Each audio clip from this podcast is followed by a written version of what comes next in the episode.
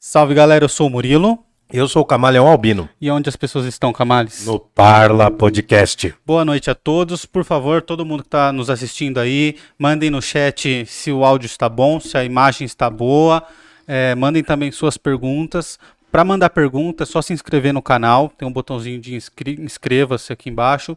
Você aperta aí. Você pode mandar pergunta, mandar a sua opinião aqui no chat. Participa da, participe da conversa com a gente. Quero agradecer aos nossos patrocinadores, que yes. são as pessoas e as marcas que fazem a gente conseguir estar tá aqui duas vezes por semana. Né, fazem né, a gente existir. Exatamente, sem eles não seria possível. O primeiro deles, a EC Pinturas. Então, se você precisa de pinturas residenciais, comerciais, é, manutenções na sua residência, no seu comércio, na sua pequena empresa. Marido de aluguel. Marido de aluguel. Alguém que vai fazer reparos. Exatamente. Entre em contato com a EC Pinturas através do Instagram, e.c.pinturas. Como? Arroba e.c.pinturas. Certo. Entra lá, se falar que viu aqui no Parla, o orçamento é gratuito. Beleza? Temos também a Pizzaria Giuseppe, que mandou pizza aqui pra gente. Pizzaria os, Giuseppe. Os telefones estão aqui na descrição do vídeo. Durante a nossa live tem 10% de desconto. Uma pizza top. Você curtiu, Camales? Dá uma mordidinha aí pra galera ver. Não, mordeu, já deixei só o final aqui, só, ó. Só o recheio. Só ficou o rastro aqui, ó, Você é do que deixou o recheio por último ou não? Eu Camales? sou, eu como primeiro, eu como primeiro a bordinha, cara. É. Eu vou, assim, é uma, não tem uma técnica, mas eu vou primeiro na borda, depois eu chego direto. É. É, reche... é, mano, pobre, né? Pobre. pobre Sabe o que eu fazia sim. muito? Hum. Cascava o bife milanesa, hum. aí comia o bife e depois só a casquinha. Cara, eu, eu, a minha família, a gente sempre aprendeu sempre a mistura por último. Mistura por último, né? Mistura né? por último. Minha mãe falava quando era pequena, tinha polenta e linguiça em casa, né? Na casa dela, quando ela era pequena. Comia polenta e deixava a linguiçinha pro, pro final. Pra deixar Isso. o gostinho, né? Então peçam sua pizza lá na pizzaria Giuseppe. Pizzaria Giuseppe. Os telefones estão aqui na descrição do vídeo e tem que falar que viu no Parla pra ter o desconto, hein? É, tem 10% falar que de Parla. desconto na pizza só vem falando que é do Parla. É, tem que falar lá. Então, e sigam eles no Instagram. E lembrar, Camaleão, que o Parla Podcast é um oferecimento da Move, Move 8. 8. A Move 8, o Instagram deles estão aqui na descrição, é arroba Move8Produtora, arroba Move8Produtora. Então, se você é um empresário, se você é uma empresária, é uma empresária não, não tá um investidor, investidora, por favor, entre em contato com a Move 8. Nós temos vários podcasts aqui na casa. Eu tenho certeza que eles vão achar a melhor solução para sua marca. Coloque sua marca aqui no nosso telão. Aqui. E falaremos de você. Sim, e lembrando que a Move 8 também está desenvolvendo o projeto da Música Move. Música Move, você tá vai dar uma beliscada lá. Fiquei sabendo agora, né, que meu irmão, meu, meu, meu papai, né, meu papai... Você é fã, né? Espalhou, espalhou um link aí da, da Música Move. Meu papai, Hermeto Pascoal, né, albino também, como eu. Tá, eu não sou talentoso na música, mas ele é. E ele, o, a página dele publicou aí, então vai atrás. Música move, tá bom? É o que move a gente. É música move é o que move a gente. É isso. Qual que é o canal, Tainá? É arroba música, é, música mo... Entrar lá no YouTube. Vai nos YouTube da vida aí. E quem é o nosso convidado de hoje, Camales? Você que tá com a boquinha cheia, comendo na hora errada. É que não tem hora, né? O podcast, a proposta é essa. Comer nunca é hora errada, né? Esse é o lema dos gordinhos. E eu tô comendo justamente para estimular, né? A, as pessoas a, a as papilas gustativas do público. E, a, e, essa aí é a que eu mais gostei hoje. Sim. Cara, hoje, mano, hoje é um negócio especial para mim, vai me tocar aqui, né? O, já tomei uma chamada. Já tomou? Do nosso convidado, já tomei uma Cara, chamada. É bom quando a gente toma umas Tomei uma né? chamada, tomei uma, uma, uma direta, ele tá com toda a razão. Eu vou deixar que ele se apresente, daí eu vou falar por que, que eu tomei a chamada. A gente tá aqui recebendo Cara, o de currículo incrível, mano. O currículo é incrível do cara. Pode falar, Francisco, pode falar. Você fala por si. Imagine. Uma satisfação estar com vocês. É, eu sou o Francisco, sou pastor da Igreja Presbiteriana Unida de Jundiaí, que fica na Gapeama. Também sou pastor da Igreja Presbiteriana Unida em Jordanésia, né? Trabalho bastante na igreja, então. E sou professor universitário, dou aula na Faculdade Messiânica. É, tenho trabalhado em várias faculdades de teologia, é, Universidade de São Francisco, Universidade La Salle, Universidade Metodista. Eu trabalhei em várias dessas, dessas faculdades, né? E como formação você é teólogo, mas você também tem uma formação em letras. Como é isso? É, então, eu estudei teologia na, no Mackenzie, Certo? Universidade Presbiteriana, então tenho essa formação. E também eh, fiz um mestrado em Ciências da Religião, com a continuação do- dos estudos. E na- no mestrado eu estudei eh, literatura cristã primitiva. Nossa. Isso é muito e difícil. como é, é difícil e o que eu senti é que eu precisava aprender o grego. Então, depois de, de, forma, de mestre, depois de já ter o título de mestre, eu falei, eu vou fazer mais uma graduação porque ficou faltando isso para quem quer se aprofundar nessa área. Fiz a, a graduação pela USP em língua grega, então me formei em grego. E o doutorado também fiz na USP em, em grego. Então, Putz. toda, apesar de, de ser letras e, e teologia, né, e religião, eu sempre estudei o mesmo tema, que é a literatura cristã primitiva, os textos gregos, é, do Novo Testamento, apócrifos, pais da igreja, é, esses textos que foram escritos entre é, 60 depois de Cristo até 120, 150, né, nessa época. Nossa, então você tem uma base pesada aí. Isso é muito legal, cara. Nossa. Tô impressionado, mano. Tô impressionado. Fala, fala mais o que você quiser aí, que eu já tô A babando galera acho que tá aqui. curiosa pra saber a fumada que você tomou. Ah, então, mano, é que assim, é, houve, eu vi o Francisco uma vez na vida. Você contou a história. Uma vez na vida, mano. Foi um negócio incrível, porque estávamos indo ambos, né, pegar um trem pra até São Paulo, ele pro caminho dele, eu pro caminho, pro meu caminho. Né? Na época eu tava fazendo universidade em Guarulhos e eu acho que ele tava no começo do Mackenzie. Acho que a gente regula na, na idade, assim, da entrada, né? Isso. Eu entrei em 2007, acho que você deve ter entrado... em 2006. então, é, um ano de diferença, certinho. E aí eu tava com um texto, eu não sei, eu não lembro exatamente, a gente se aproximou por quê. Eu tava com um texto do Nietzsche, eu vi ele lendo e eu fui falar com ele, né, que no, no trem não era muito comum a gente ver as pessoas lendo. E aí um fui falar com o outro, cara. Nietzsche, né? É, mano, e eu li o Anticristo bastante no ônibus, no trem, pra dar um susto nas vovós, assim, sabe? Elas viam lá. Mas aí, só pra resumir a história, a gente foi de Jundiaí até São Paulo meio que conversando. Eu falei, um dia eu vou te chamar. Passou mais de 10 anos. Passou mais de 10 anos, saí do Facebook. Cara, mas. E, e o que, que é incrível, né? A gente tava chegando. Você for no- quer chamar ele não, no, no Facebook? Não, na É época no eu falei assim. é- MSN, né? A gente é, conversou. o MSN, um dia vou- a gente vai conversar. A gente conversou umas duas vezes só, mano. Eu fui pra um lado, eu saí do Facebook por um bom tempo, voltei e tal, enfim. Pô, 10 anos se passaram. Cara, e, e- e o que, que é mais legal? Quando a gente tava projetando, né, o Filobrizando, aqui você tá num negócio chamado Filobrizando dentro do Parla Podcast. A gente tá falando de filosofia desde a Grécia Antiga. Se eu soubesse que você falava grego, você teria feito no meu lugar desde então. Não precisava de mim. E aí a gente chegou até o mundo contemporâneo, mundo moderno. E aí eu falei, mano, eu já tinha perdido a oportunidade de trazer alguém do Islã, do islamismo, pra falar sobre o Islã. Eu perdi essa oportunidade e tô vendo outros contatos. Falei, não queria perder em relação à reforma protestante, eu não queria perder. E, cara, vai achar muito louco. Eu tô tentando escrever um livro em que eu falo de viagens de trem. E eu tava lá, mano, um dia, na madrugada, eu fui dormir e eu sonhei com o nosso encontro, mano. Olha, Porque pra mim é um barato muito místico, porque você tava indo por um caminho. Ali naquela época eu tava no auge do meu ateísmo.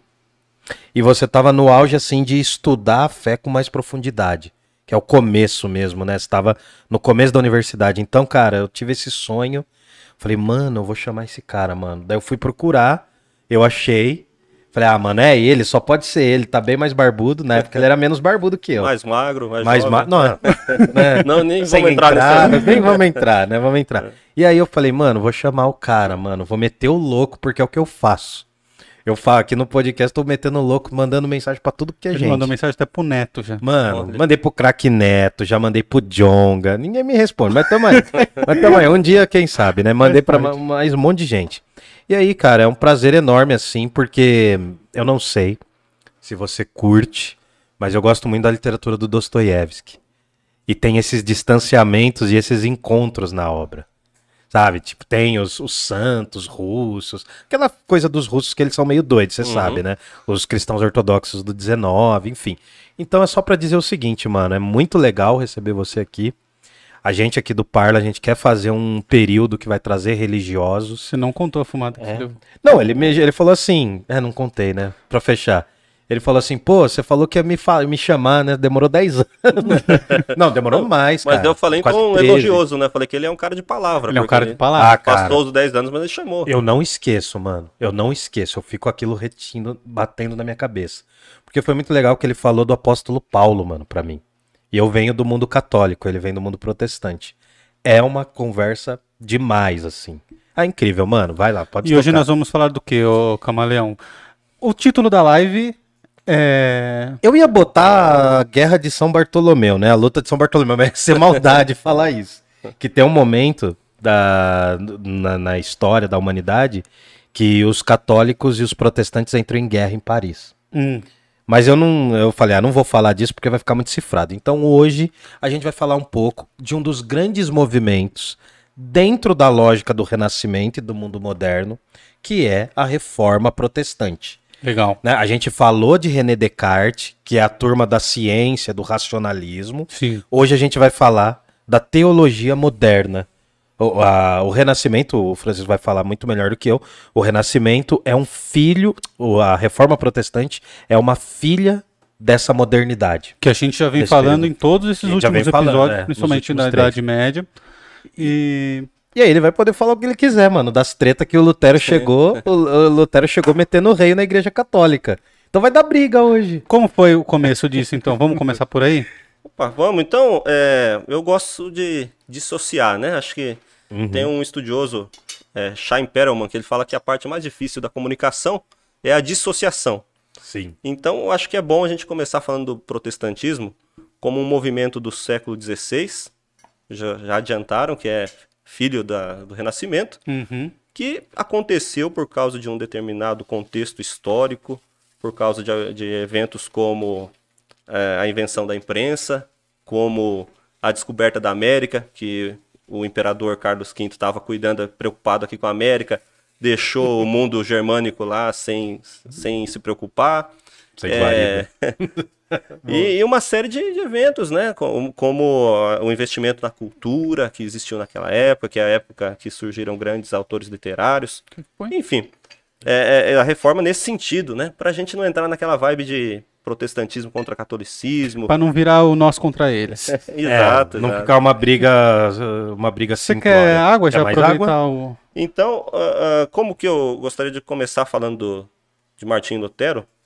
Como um monge que se preocupou em reformar a igreja, era a preocupação dele, e como um acadêmico também, um monge e um acadêmico, que tinha preocupação, então, de criticar eventos, eh, elementos que existiam no catolicismo da época, como a venda de indulgências, como a- o papado que estava em grande declínio moral, né? Não é questão, é questão do Papa, né? Francisco, do Papa eh, Bento XVI, desses papas que nós conhecemos. Os papas daquela época eram pessoas sacanas, né? Que qualquer, qualquer historiador, qualquer pessoa séria reconhece. Não é uma questão de, eh, de fé, né? Tem O- uma, Opa, uma série na Netflix que chama Os Borgias. Borges. Essa é uma série da, da- dos, que demonstra um pouco dos papas da época, né? É, um dos De papas era. tinha muitos filhos, tinha muitas terras. e A- é isso a- aí. a- o Papa Júlio, né? Que é um, um caso. O cara se vestia de armadura de ouro e desfilava em Roma. É, O. Alexandre morreu de apoplexia de tanto sexo que ele fazia com, com as concubinas. Então a questão não é assim a ideologia, a ideia, era uma, uma sacanagem deliberada que, que os monges sérios criticavam, mas não tinham poder para é, para mudar. Então o Martinho Lutero ele surge no século XVI, mas antes dele você teve Jerônimo Savonarola que criticou a família Médici que está na série que vocês estão pensando, né? O cara foi queimado, pô.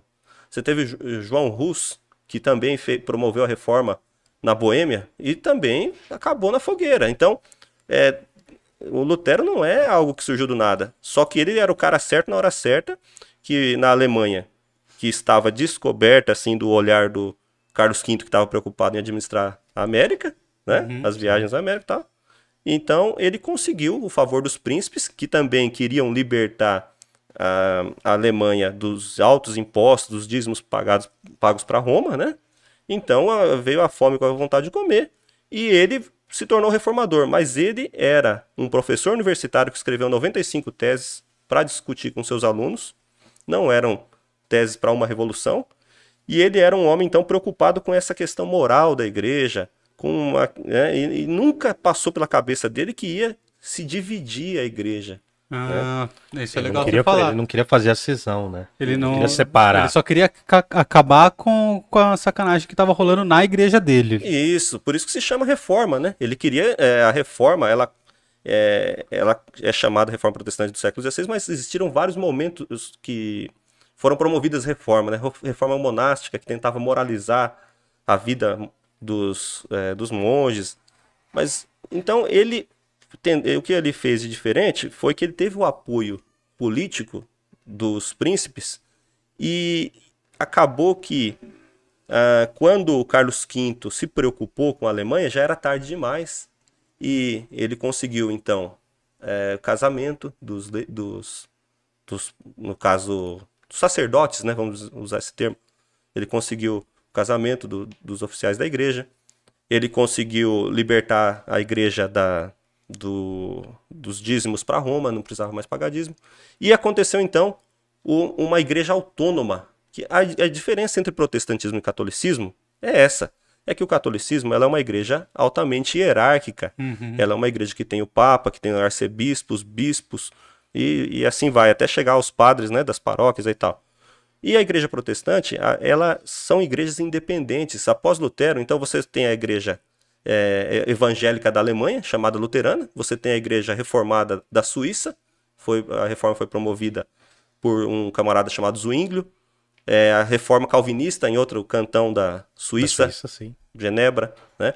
Você tem a reforma holandesa. Então, o que acontece é que na vibe do Lutero, os outros reformadores conseguiram também instituir as reformas em seus determinados países e fazer igrejas autônomas que não se reportavam mais a Roma, que promoviam então uma teologia que é considerada ortodoxa. Por que, que é ortodoxa? Significa que não nega a trindade, não nega a divindade de Cristo. Então, os protestantes eles não podem ser considerados hereges pelos católicos, né? São igrejas ortodoxas.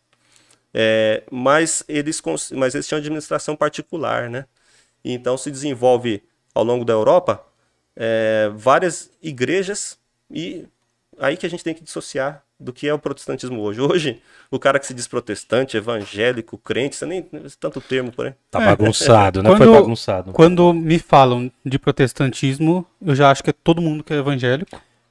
Isso, interessante. Aliás, todo mundo que não é católico e cristão, pra mim, é protestante. Seria. Mas, mas tem uma terceira turma, né? Que é o católico não protestante, que a gente já zoou. É que é uma coisa que o Brasil inventou também. Ah, eu sou católico, mas não sou praticante. É. É, um católico. Mas é interessante você falar isso, porque é, é justamente isso que ele vai falar que não é igual.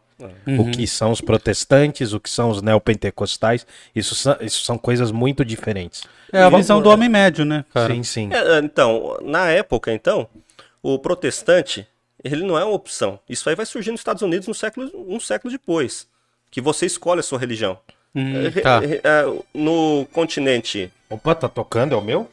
Deve. Não, pera aí. Não. Ah, não é o meu. Ainda bem. Não, mas pode ficar, fica tranquilo. Pode atender, mano. Pode Pode, atender. Atender. isso, não precisa não. Não, se você quiser atender. Atende, Obrigado. vai ser legal. eu Nem sei. É, eu, eu falei pra vocês que tive uma gripe semana passada, minha mãe fica preocupada e liga, e liga pra Cara, mim. mas pode atender a mãe, vai ser Não, muito à vontade. gente. É, não precisa mesmo. Fala pra ela entrar na live, é verdade. Mandar o link pras Isso, amigas. nem sei onde foi parar meu celular, mas tudo bem, vambora. Então, e- então não é uma questão de escolha a religião no mundo do século XVI. Se você nasce num país protestante, você é protestante. Se você nasce num país católico, você é católico. Se você quiser ser protestante num país católico, você vai pra fogueira. E vice-versa também, porque os protestantes não eram bonzinhos, né? Uhum. Também perseguiram. Também né? queimaram gente, pô. Né? Calvino que aprovou, João Calvino aprovou que Michel Sorveto, né? Um nome Sim. engraçado, Sorveto, sempre tem uma piada sobre isso, né? Serveto, é, fosse queimado na fogueira. Então, é, não é uma questão de escolha. Essa questão de é, religião como escolha surge nos Estados Unidos, que é o primeiro país em que existe liberdade religiosa de fato, né? Mas é posterior. Então, na Europa, você tem uma grande onda que é, os países, para os países do século XVI, é vantajoso se tornar protestante, porque a grana fica em- lá dentro. Os sacerdotes, os, os pastores, são pagos pela própria coroa do país, não precisa né, mandar o dinheiro para Roma, e Roma, quando você manda o dinheiro para Roma, e Roma não vai mandar o mesmo dinheiro de volta para Sim. né? É, Voltava bem pouco, voltava bem pouco, né? tá sucateado, né? Quase nada. É, tinha ali, né? Ficava uma fatia aqui, outra fatia ali, até chegar mesmo. Interessante. continua. E você tem, então, quando é, o pessoal começa a ver o que está acontecendo, a Hungria é um país protestante. A Polônia, a maior parte da Polônia se tornou protestante, né? Hoje, é, depois da Guerra dos 30 anos, ficou pro- como país protestante praticamente a Alemanha, parte da Alemanha, nem toda a Alemanha, a Suíça, né? Alguns países ali da Europa Central. Mas a, a reforma, ela tomou conta ali da Europa. Então, ah, quando Carlos V eh, percebeu o que estava acontecendo, começou a guerra, uma das guerras mais sangrentas né, do- da- da história, a Guerra dos 30 Anos, que foi uma guerra de países protestantes contra países católicos. Na verdade, o Sacro Império Romano contra os países protestantes, que eram liderados então pela, pela, Ale- pela Alemanha, que não existia com esse nome, né, os Sim, sim. principados germânicos, Sim. e a Suécia, os países nórdicos, né? E, e depois desse, dessa guerra, então, eh, as duas partes se endureceram, né? Falaram, Agora, eu sou católico, e o termo católico é universal, então são todas as igrejas que não são igrejas nacionais, enquanto que as protestantes, elas são igre... a diferença das, das católicas, essencialmente, é porque são igrejas eh, dos determinados países. São né? locais, são né? locais. A, igre- a igreja luterana, o- nome também lu- luterano é um nome moderno, um nome de- depois da Segunda Guerra Mundial. Porque era, era a igreja evangélica alemã. Só que no, no contexto da guerra não, ficou, não era legal né, chamar de, de alemã a igreja. Então é a igreja luterana. Mas é, é, esse é o contexto. Então, depois dessa guerra de 30 anos, que foi uma guerra muito. uh, Guerra dos 30 anos, que foi uma guerra muito sangrenta, é, você tem o que vo- vocês disseram que já comentaram aqui, né? Sobre é, Descartes, sobre é, toda aquela onda de ateísmo, porque você tem uma Europa decepcionada com a religião, né?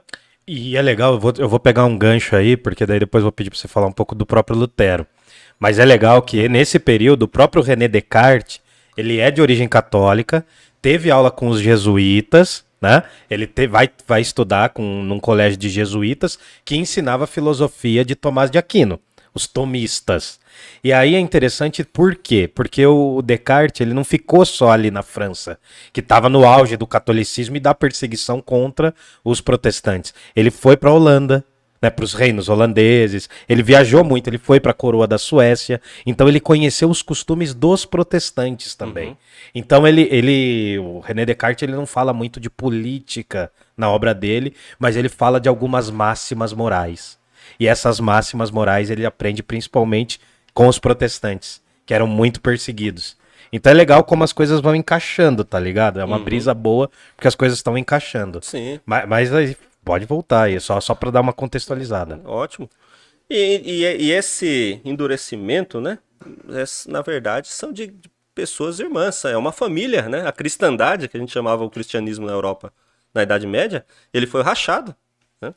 E as diferenças entre as igrejas, elas, elas são pequenas, né? Como, por exemplo, as diferenças de Eucaristia.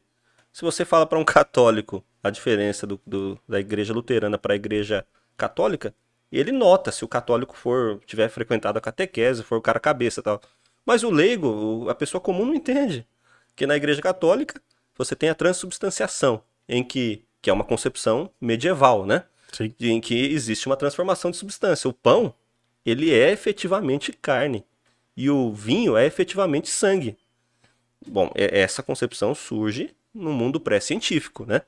sim. A, a concepção luterana, ela já vem do, do século XVI, né? Ainda é um mundo pré-científico, mas é um mundo que já está acordando, assim, tá com outra concepção. Então ele fala, não é que o pão eh, se transforma, mas ele contém elementos do corpo. E o vinho contém elementos do sangue. Então é consubstanciação. Mas é uma diferença sutil. Transubstanciação para consubstanciação. E aí você tem outras, outras eh, igrejas protestantes, como a igreja calvinista. A igreja calvinista fala, não, pão é pão e vinho é vinho. Não tem transformação e não tem Não muda substância. nada. Cara, É, cortou o rolê da galera, porque eu acho que a galera ia lá pra matar uma fome, né? Dar daquele gostinho de vinho assim na, na boca, daí acabou. Falou, não, chega. É, é, é, é, aí ele fala que é a presença real, né? apesar do pão continuar sendo pão, não, não ter é, transformação de elemento e nem conter o, o corpo nem o sangue, na, no momento da Eucaristia existe uma presença especial de Cristo ali. E você tem ainda uma outra concepção que surge no século XVI também, do Zwinglio. E o Zwinglio já fala o seguinte: não, não existe isso aí, não existe transformação, não existe presença real. O pão é pão, o vinho é vinho, o que existe é só uma, um, uma memória. Quando você participa do, do pão e do vinho, você é, lembra, celebra o sacrifício que ocorreu lá atrás. A última ceia seria. A última ceia, perfeitamente. Pode crer. E o sacrifício de Cristo, né? Mas é, é algo muito mais racional, porque ele já era um cara que, que não aceita, que, que é, criticava é, as superstições, ele entendia que era uma visão supersticiosa, né? Mas, mais uma vez, cara, é, para o teólogo, e talvez para a nossa explicação aqui, legal, mas você imagina para o analfabeto do século XVI se tinha diferença isso? Né? Não, não tem. Isso aqui é uma discussão acadêmica, uma discussão de eruditos. Quem tá, vai na igreja vai lá, no seu momento devocional, toma o pão, toma o vinho e não, não, não vem com essa ideia, ah, será que contém? Será que. Né? Então, será que é ou não é? Né? será que é? Porque aquilo ali faz sentido para a vida dele. Ele sente a presença de Deus, ele, ele recebe a comunhão, mas é, essas discussões teóricas não, não entram, na, não faz parte da vida do, do leigo, né? É, e tem. É, enquanto você está falando, eu vou pensando nas pessoas hoje, né? É, muita gente não sabe, mas é, não são só os católicos que tomam a, o pão e o vinho, né? Tem a Santa Ceia, que algumas igrejas chamam, não é isso? Eu não sei se a sua é assim também. Eu vejo a da minha avó, por exemplo, que acho que é cada três meses, não sei, cada seis meses, eles vão lá e tomam a Santa Ceia, que é um ritual meio parecido daí com o dos católicos, que eles fazem todas. Mas não é vinho, é vinho. É um suco de uva. Ah, né? é que a galera da, turma, eu venho dos católicos, então se não tiver um, um tiragostinho toda não semana, não vai, não, não vai, não vai. Mas é, isso é uma coisa que eu não sabia também, cara. Pra Sim, mim era só católico várias... que tomava. É, então, a... nas igrejas protestantes chama-se Eucaristia também. Né? Eucaristia. Ação de graça, como os primeiros cristãos chamaram. Nas igrejas evangélicas, é, eles chamam de Santa Ceia ou de ceia do Senhor, porque as igrejas evangélicas são anticatólicas, elas são rivais, né? Hum. Então eles querem de todos os modos se dissociar do catolicismo, não usar as mesmas palavras. Mas o, é, apesar de alguma concepção diferente, é a Eucaristia, porque todo mês, no caso do católico é, é dominicalmente, né? Mas é no protestante semana. é todo mês, é, e é o culto mais importante. Então eles participam lá da Santa Ceia. Nas igrejas tradicionais, como eu acabei de mencionar, as concepções são muito parecidas e na igreja luterana sempre é vinho. Eles separam um, um suco de uva integral para quem é, é alcoólatra, para não. Sim. Né? E para crianças também, porque as crianças participam. Uhum. Mas é, é, também é muito parecido com o, o ritual católico. Né? Cara, e você falou um negócio da hora agora. Porque, como eu te falei, eu vim do negócio de uma parada chamada neocatecumenato. Cara, a gente vai cortando você aqui, desculpa, a gente já tá... Mas enfim, é, eu venho do neocatecumenato, cara, e na igreja dos meus pais tinha muita gente com problema de alcoolismo. E não era pensado isso. Essa diferença, sabe? Uhum. De servir um suco de uva. Eu convivi com muitas pessoas que tinham problemas de alcoolismo e elas, algumas não bebiam na hora. Mas você sabe, né, que pro catolicismo não comungar não fazer a ceia, não não não não tá ali na Eucaristia, né?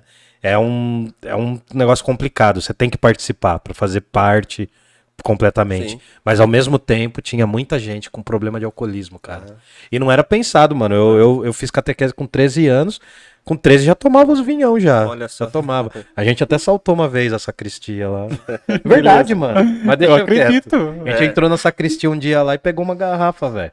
Eu e meus amigos, não vou falar os nomes dos caras aqui, mas eu vou indicar depois. É, é então, é, a gente tem a história então de uma família que foi dividida, né? E, e ao longo dos anos, a, essa família foi ficando mais dividida ainda. Porque no século, nos séculos seguintes, quando os protestantes vão para os Estados Unidos, lá eles se tornam maioria, mas são igrejas pequenas. Você tem numa esquina, é, numa, não posso dizer desse modo, mas vamos dizer, num bairro a igreja luterana, no outro bairro a igreja presbiteriana, no outro bairro a igreja metodista, no outro bairro, enfim. Por quê? Porque são as diferentes colônias que migraram para os Estados Unidos, que era um país que tinha liberdade religiosa. E você também tem os católicos. Os católicos eram minoria, no entanto, como Organizados. como era, é, ele não, não é, uma, é uma denominação maior, acaba sendo uma denominação, é, eu quero dizer assim, ó, existiam menos católicos do que protestantes. Só que você tem 10 igrejas protestantes e uma católica, é, então... é mais unido. É, é, é um elemento mais coeso, digamos Coeso, assim. Perfeito. né? E lá, então, surge o anticatolicismo, porque o católico é o diferente naquele contexto. O O católico é a religião do latino. Aí surge, então, é, uma, um anticatolicismo que é negar palavras que fazem parte do, do vocabulário cristão. A palavra sacramento é negada. Eles não usam, igrejas evangélicas conservadoras não usam a palavra sacramento, né? Porque é uma palavra católica. Eles rebatizam católicos, que é um absurdo. O, o- o batismo é um só para qualquer cristão. Então, não importa a quantidade de água, importa a fórmula. Isso é Agostinho, né? Hildo? É, verdade, boa. Então, boa. o, o Agostinho, ele é, ele é considerado santo pela Igreja Católica e é o maior pensador para os protestantes. Né? O Lutero era, era agostiniano. Não tem como fugir, né, cara? Porque é, por isso que é interessante. Eu falei aqui quando eu falei de Santo Agostinho, falei, ó, tem uma via que vai falar Agostinho de Hipona.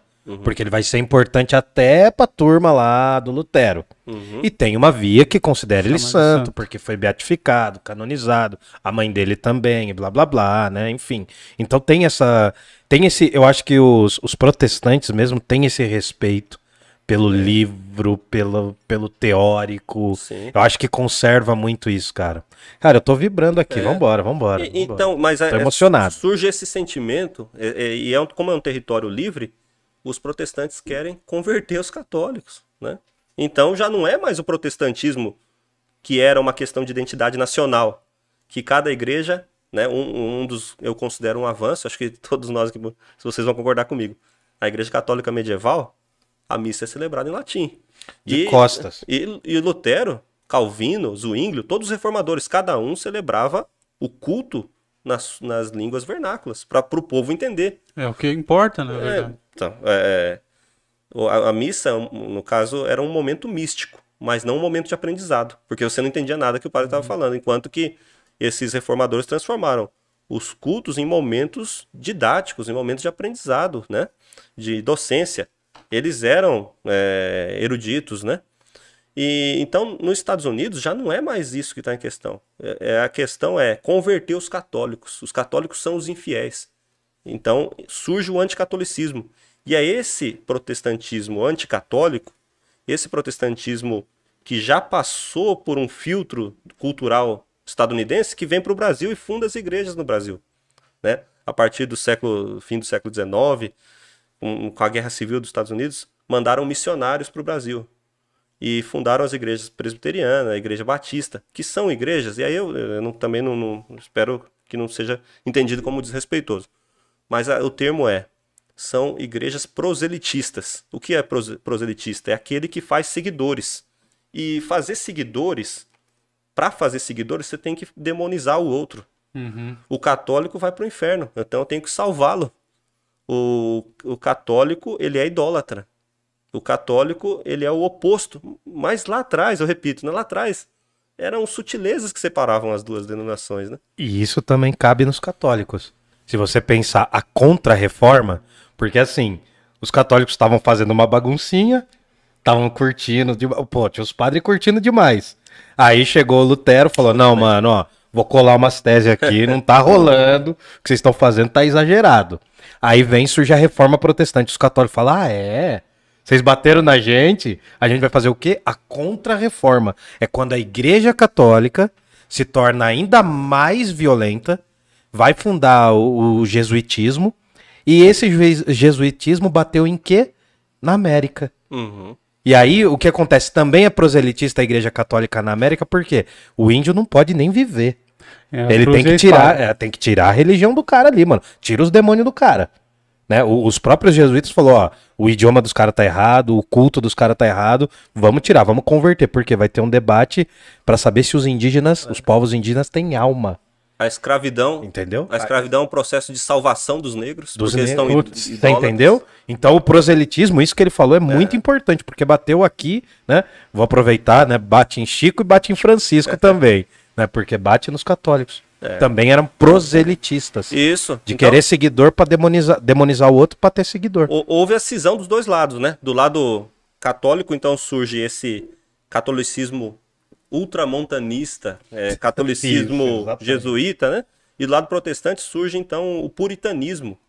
O puritanismo é uma coisa, é, eu acho muito feia, né, cara? Porque é a ideia de que um irmão, então as comunidades protestantes no Brasil foram influenciadas até, até hoje. São, tipo assim, se você vê um irmão pecando, você deve denunciá-lo, que senão você toma parte desse pecado, né? Então é uma coisa muito estranha, assim, do ponto de vista de uma religião que ensina o amor, que ensina que Jesus Perdão. ensinou a tolerância, o perdão, né? É, então você tem essa cisão, do- do- dois lados se endureceram. É, e, e esse caminho se tornou né, antagônico de um lado católico, do lado protestante, até a década de 40, 1940, quando, é, pelo lado católico, surge o Concílio Vaticano, acontece o Concílio Vaticano II. O primeiro, não é? Não, é o segundo eu sei, é em 60, não é? Não lembro agora. Poxa, agora. É, o primeiro, acho que o primeiro é em 40 primeiro e é o segundo 40. é 62. Perfeito, você me é. corrigiu muito bem. É que o neocatecumenato é de 62, exato. Isso, isso, O perfeito. primeiro é dos anos 40, tá certo. É, mas o, o primeiro não é o que eu queria falar, é do- dos anos 60, Sim. que é o concílio, o segundo concílio ecumênico da década de 60, que realmente abriu as portas da igreja. Porque então a missa passou a ser celebrada em língua vernácula. Então, ó, nesse sentido, os protestantes estão há quatro séculos na frente, porque no século XVI Os caras É. já falavam. é, já falava, pô, já, né? E, e surgiu também uma tolerância para os irmãos separados, né? Surgiu um diálogo interreligioso, um, um ensaio para o ecumenismo.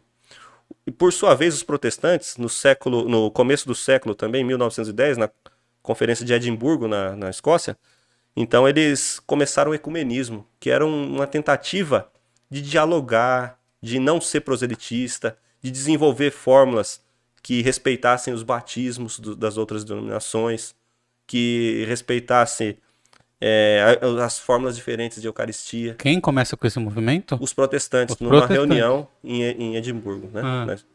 Então, o que acontece? Que, apesar da, de, de uma história de separação, no século, no começo do século XX, então, na- 1910, mais ou menos, pelos protestantes, depois os católicos, numa sequência de, de eventos que culmina no Vaticano II, começa então a surgir uma, algo que chama ecumenismo. O ecumenismo, não, é, existe aí hum, gente que fala cada abobrinha, né? O ecumenismo quer tornar tudo uma grande igreja tal, não sei o quê. Nada disso.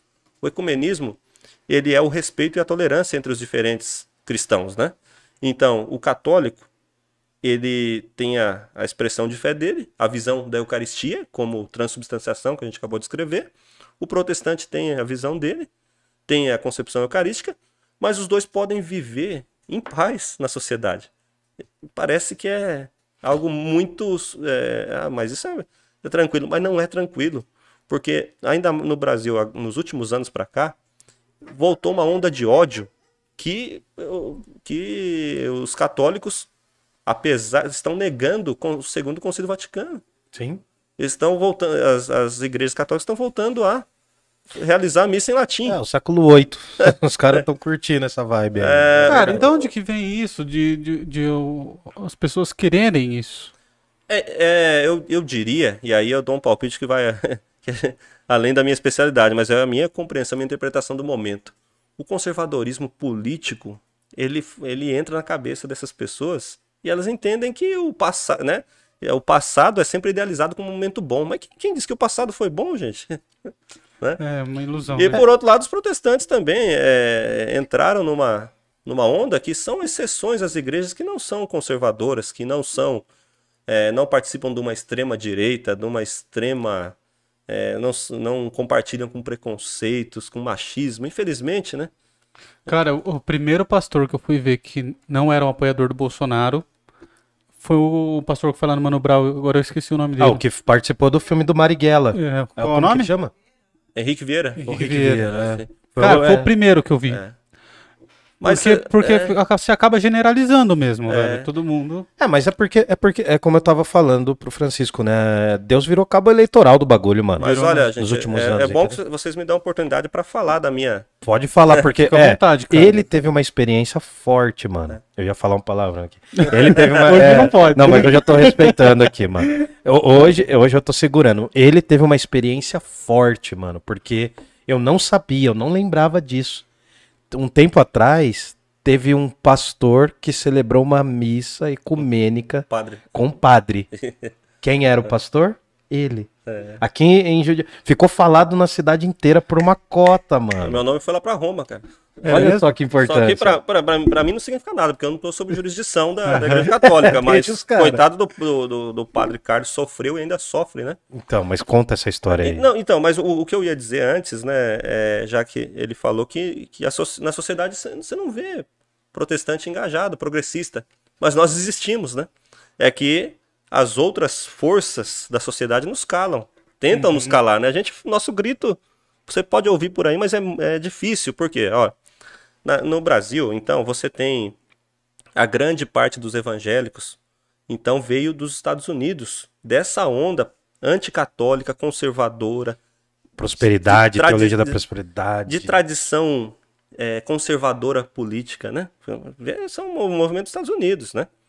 Então, é, mas você tem outras vertentes, por exemplo, a igreja anglicana. E aí, Hildon, não é aquela igreja anglicana daqui de Varza que Não, não. são as sei. igrejas anglicanas formadas por colônias de ingleses, né? Sim. Então ela é, é um protestantismo que veio do- da Inglaterra e não dos Estados Unidos. A, a igreja luterana, é, IECLB, Igreja Evangélica de Confissão Luterana do Brasil, que veio da Alemanha, né?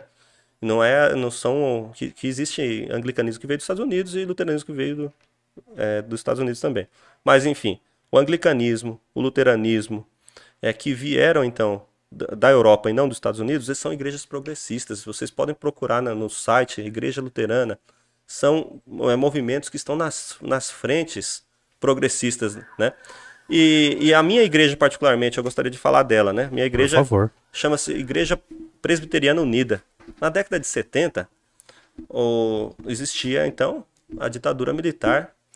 E a ditadura militar, embora é, tentem calar, né, tentem é, esconder essa história, muitos padres, muitos pastores foram mortos, foram, foram é, sumiram com eles, né? Ninguém sabe o que aconteceu. Foram eles, né? suicidados, né? Foram suicidados. E então na década de 70, a igreja presbiteriana, ela deu uma guinada para o lado da ditadura. Ela apoiava sistematicamente, ela é, oficialmente a igreja presbiteriana do Brasil, a dona do Mackenzie, ela parabenizou o presidente Médici quando ele foi eleito. Sim. Então ela era uma igreja que é, é, estava do lado da ditadura. E todo pastor que falava algo parecido com socialismo era expulso, era defenestrado. Se era um professor de um seminário, ele era demitido compulsoriamente. Se era pastor, ele era colocado na rua com a sua família. né? Os pastores moram em igrejas muitas vezes, colocado na rua sem direito a nada, fica é, é, desonerado, né? Então esses pastores, os que não foram mortos, né? Porque teve os que foram mortos, também os que foram receberam sumiço.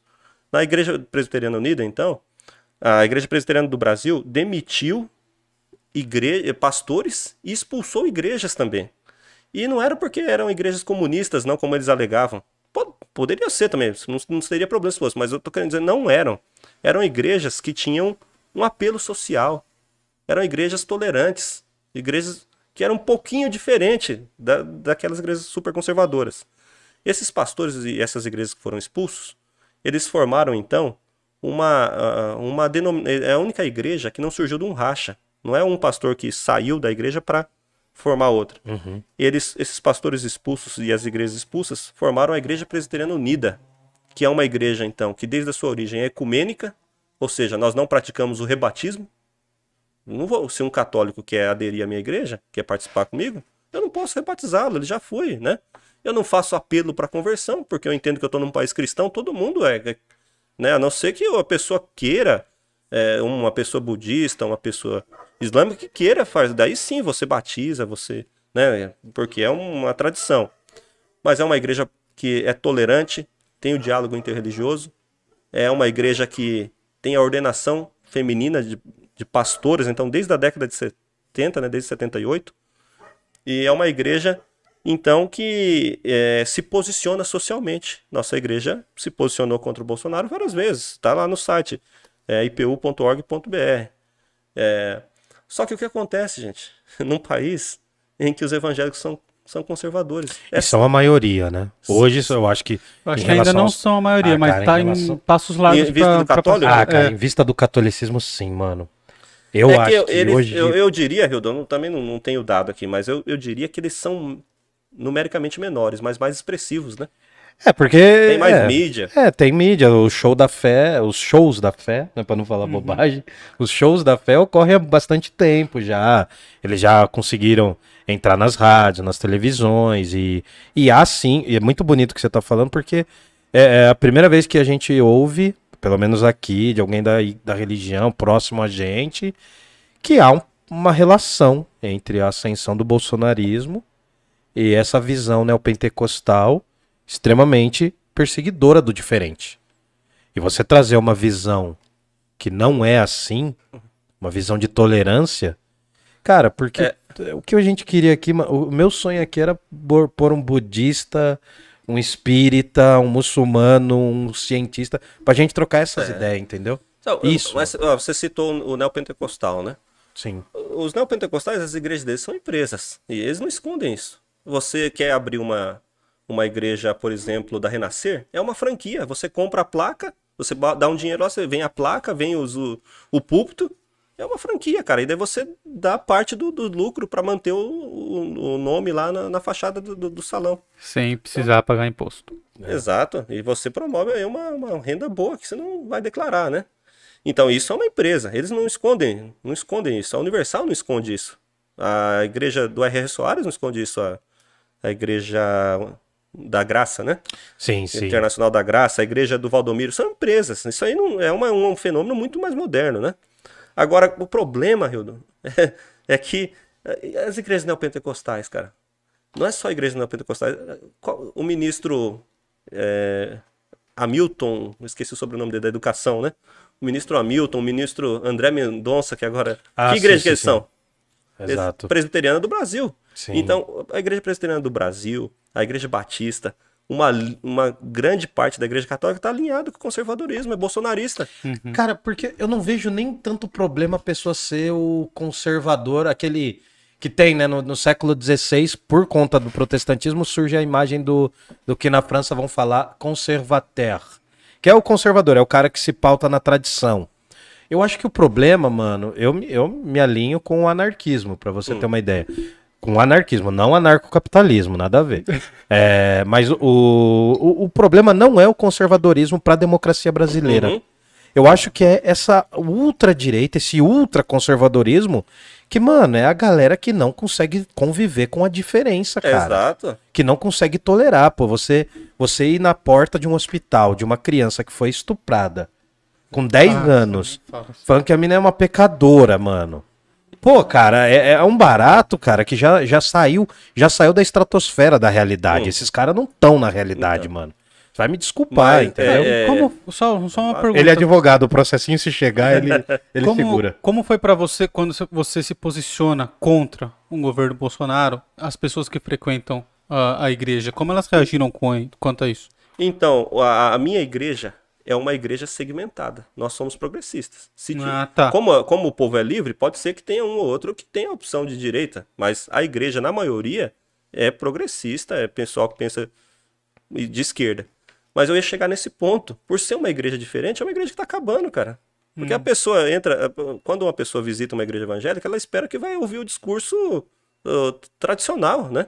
Quando você tem uma, uma igreja que ensina a pessoa a pensar criticamente, gente, Ninguém quer. A ah, escola também, irmão. É, é só é, aquela tradição. É só quem já é formado, quem nasceu, quem cresceu, ou quem optou por essa igreja. Uhum. Mas o, é, eu recebo uma, uma, um visitante lá.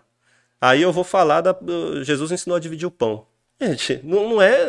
Eu, eu sou exegeta, né? Eu sou ensinador da, da inter, intérprete da Bíblia. Como que eu vou ensinar que Jesus ensinou o pão, a dividir o pão? É uma ideia é, é essencialmente socialista. Uhum. Eu não preciso dar o nome aos bois, não preciso falar exatamente, mas é isso que Jesus está ensinando. E é isso que eu vou ensinar. A pessoa chega lá, ela fica de cabelo em pé. Né? Nossa, né, mano? Cê, cê, ó, uma outra coisa, né? O Hildo falou do apóstolo Paulo. A gente tem um livro chamado Bíblia, que é um livro que, né, antigo pra caramba, pô. E a gente não lê mais esse livro como se lia na época de Jesus, né? como se lia na época da reforma. Nós temos, então, na, na Bíblia cristã, 14 textos atribuídos ao apóstolo Paulo. Mas eu estudei, eu fiz um ensino superior, descobri, e a maioria dos pastores sabe disso, que sete desses escritos não foram escritos por Paulo. Como que, então, e nesses sete escritos que não foram escritos por Paulo, é justamente os textos que Paulo fala, critica a mulher. Fala, a mulher deve aprender em casa com seu marido. A mulher não fala, né, não fale na igreja. A mulher se salvará dando a luz. Então, na Bíblia, você tem os textos que Paulo, que são usados para defender é, o machismo, para excluir a mulher, são textos que não são de Paulo. Enquanto que Paulo considerava macho e fêmea igual diante de Deus, que é uma palavra revolucionária que nem Aristóteles sim. chegou nesse nível. Não, é verdade. Nem, nenhum filósofo. Então, quando eu leio e ensino a Bíblia na minha igreja, eu, eu ensino de forma crítica. Eu falo, gente, você não vai ler essa, esse livro e praticar hoje numa sociedade totalmente diferente. E outra, quando você lê, você tem que ver se essa palavra que é atribuída a Jesus é Jesus mesmo que falou, se é atribuída a Paulo. Agora, gente, quando você vê num, num mundo em que as pessoas são, são viciadas numa leitura da Bíblia que é totalmente né, literalista. Fast food, né? Nossa, é aqui e ali já, né? Ninguém nem lê, velho. É. É, é então, o cara ele recebe lá, né? É, porque vamos, vamos pensar num texto que fale sobre a mulher, né? Então você pega um texto que está escrito lá: a mulher deve permanecer calada, né? É, na igreja. Eu trouxe aqui a, a Bíblia. Por favor, mostre, mano. Aqui. A gente vai pegando aqui, ele vai pondo ali na frente da câmera, daí você vai mostrando o que você quiser. aqui, né? Não, não, não, mas daí a gente, eu e o Murilo, ah, a Mostra vai... que a Tainá vê é. tá Então, bonito. não, é, essa é a edição crítica do Novo Testamento, né? Hum. É a 28 Desde Erasmo, que também surgiu, é, é um camarada do contexto da Reforma do século XVI, Sim. a Bíblia passou por 28 edições em que foram encontrando manuscritos. A Bíblia Sagrada, ela é um livro, então, que, ó, se for possível a câmera pegar isso, a nota de rodapé. Uh, deixa aqui que eu mostro cá, né? aqui. É. Então. Bom, só, mostra para essa câmera você aí que você. Eu só queria chamar a atenção de que. Tá a... pegando aí, Taina? Mostra nessa câmera aqui do iPhone. Sim, né? Isso. Beleza. Tá pegando, Taina? É, é, só, só chamar a atenção que a nota de rodapé é maior do que o, a parte do texto. E o que, que isso significa? Que existem mais variantes textuais do que textos certos. Então você tem é, mais de 500 mil variantes da Bíblia. Significa que você não sabe o que é texto autêntico e o que, que, não, é. não é mais. Então, é, é, e, e, isso não abala nem um pouco a minha fé em Deus, na graça de Jesus, nem um pouco. Mas eu ensino com responsabilidade a minha comunidade. Quando você lê um texto, você tem que é, interpretar, você tem que é, passar por um processo de aprendizagem, entender como que ele se aplica na, no contexto atual. Porque é diferente de você pegar uma Bíblia moderna que o texto já está lá. é, já está lá feito, não tem, não tem as variantes. O que, que são as variantes textuais que estão na nota de rodapé? São textos que se diferenciam. Por exemplo, esse texto que fala que a mulher deve permanecer calada é um texto espúrio. É um texto que Paulo não, não falou, mas os copistas dos séculos posteriores entenderam que deveriam inserir aquilo ali e atribuir a Paulo. E é, hoje é tratado como verdade. As cópias posteriores copiaram sem saber, entenderam que era de Paulo e a tradição é, reconhece como sendo de Paulo. Mas é pacífico esse, esse entendimento de que não pacífico, é de Paulo? Não é de Paulo, absolutamente não é de Paulo. Mas só que se você acha que uma igreja que já é fundada no machismo, que a mulher, a mulher pode fazer tudo, a mulher ela limpa, ela cozinha, ela faz tudo na igreja, ela organiza, ela, canta, mas ela não tem voz. Então, é, é, é, essa, esse é o protestantismo que existe no Brasil. E, e o catolicismo também, até hoje, né? É, é, continua sendo machista. Então, quando você vem com uma proposta de protestantismo que é diferente, essa igreja não tem espaço, cara. Ela não, vai- não, não- é, é uma utopia pra gente. Eu quero dedicar a a minha vida a ensinar que Paulo não era machista, que Jesus não era machista. E eu não tô falando isso porque hoje eu, no século XX, é porque quando eu leio Jesus perdoando a mulher adúltera, quando eu leio é, Pô, Maria Madalena, mano. então, Sim. é, fazendo de Maria Madalena uma apóstola. Então, então, Jesus não era machista num, num mundo extremamente machista. Paulo não era machista num mundo extremamente machista. Só que você tem um processo que começa dentro da própria Bíblia, não é, não é depois. É, os próprios copistas, os próprios autores é, tardios dos textos bíblicos foram transformando Jesus e Paulo em machistas. Né? Jesus e Paulo eu falo por quê? Jesus é o personagem principal, é o filho de Deus, né? o personagem principal da Bíblia, e Paulo é o maior autor. É o cara que mais escreveu É o o cara texto. que sistematiza a fé, né? É o cara, é mais ou menos assim. é, Sócrates e Jesus não deixaram nada escrito. E Platão e Paulo foram os instituidores do ensinamento desses caras.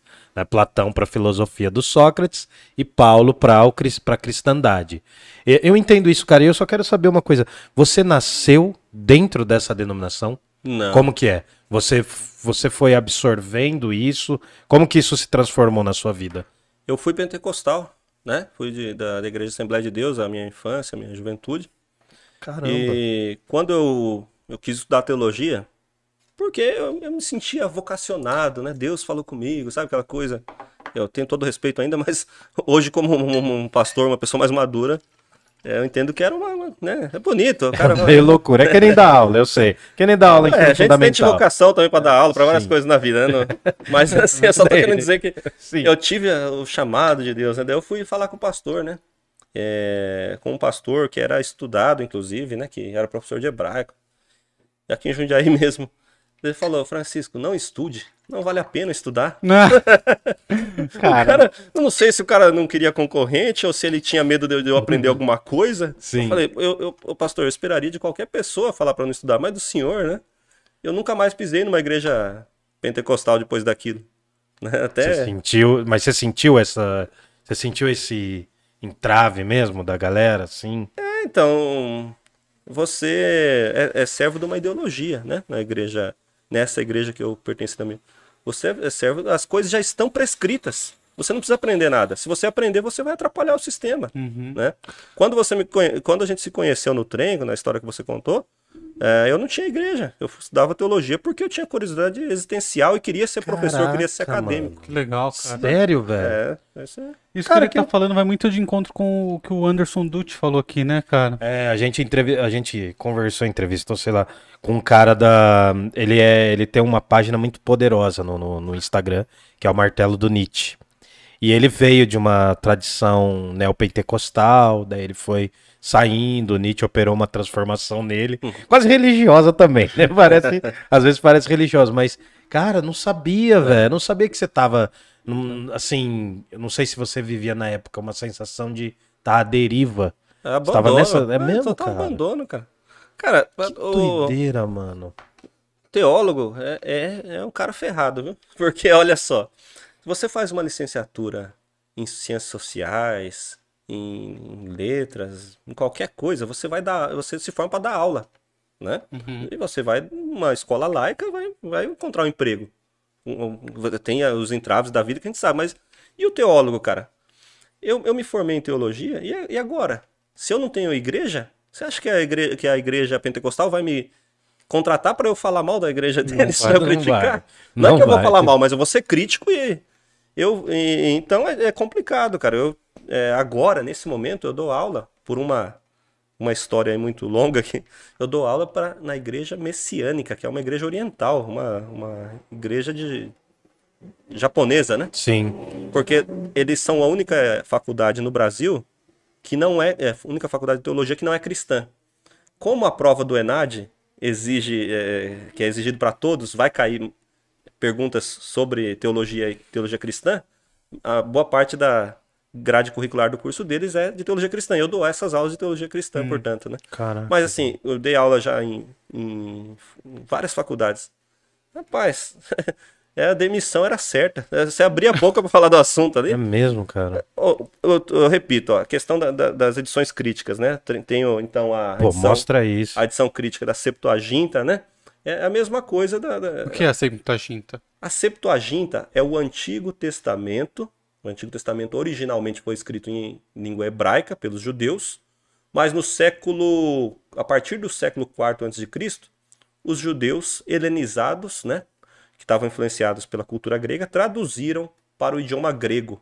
Bíblia dos 70. Então, é, ó, aqui também tem Cara, é demais essa coleção. Deixou a minha no chinelo, legal cara. mesmo. Nossa. Caiu?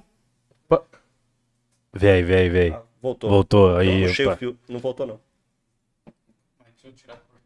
Agora saiu de todo mundo. Alô, alô, um, dois, três. Beleza. Voltou? Desculpa. Não, fica tranquilo, mano. Mas voltou? Voltou, voltou. Hoje tá de boa, você não É. sabe quantos problemas a gente resolve por, por- por episódio. A galera que tá vendo aqui, só vou, antes de você falar das, Claro. da Bíblia, a galera que tá acompanhando a gente, tá tendo uma oportunidade incrível aqui. Vocês não têm noção do trampo que a gente dá por fora aqui, né? O Murilo já saiu correndo pra resolver coisa. Cara, hoje tá, hoje tá tranquilo, mano. Quando a câmera cai, quando as coisas caem, mas enfim. Pior quando a gente não sabe o que aconteceu.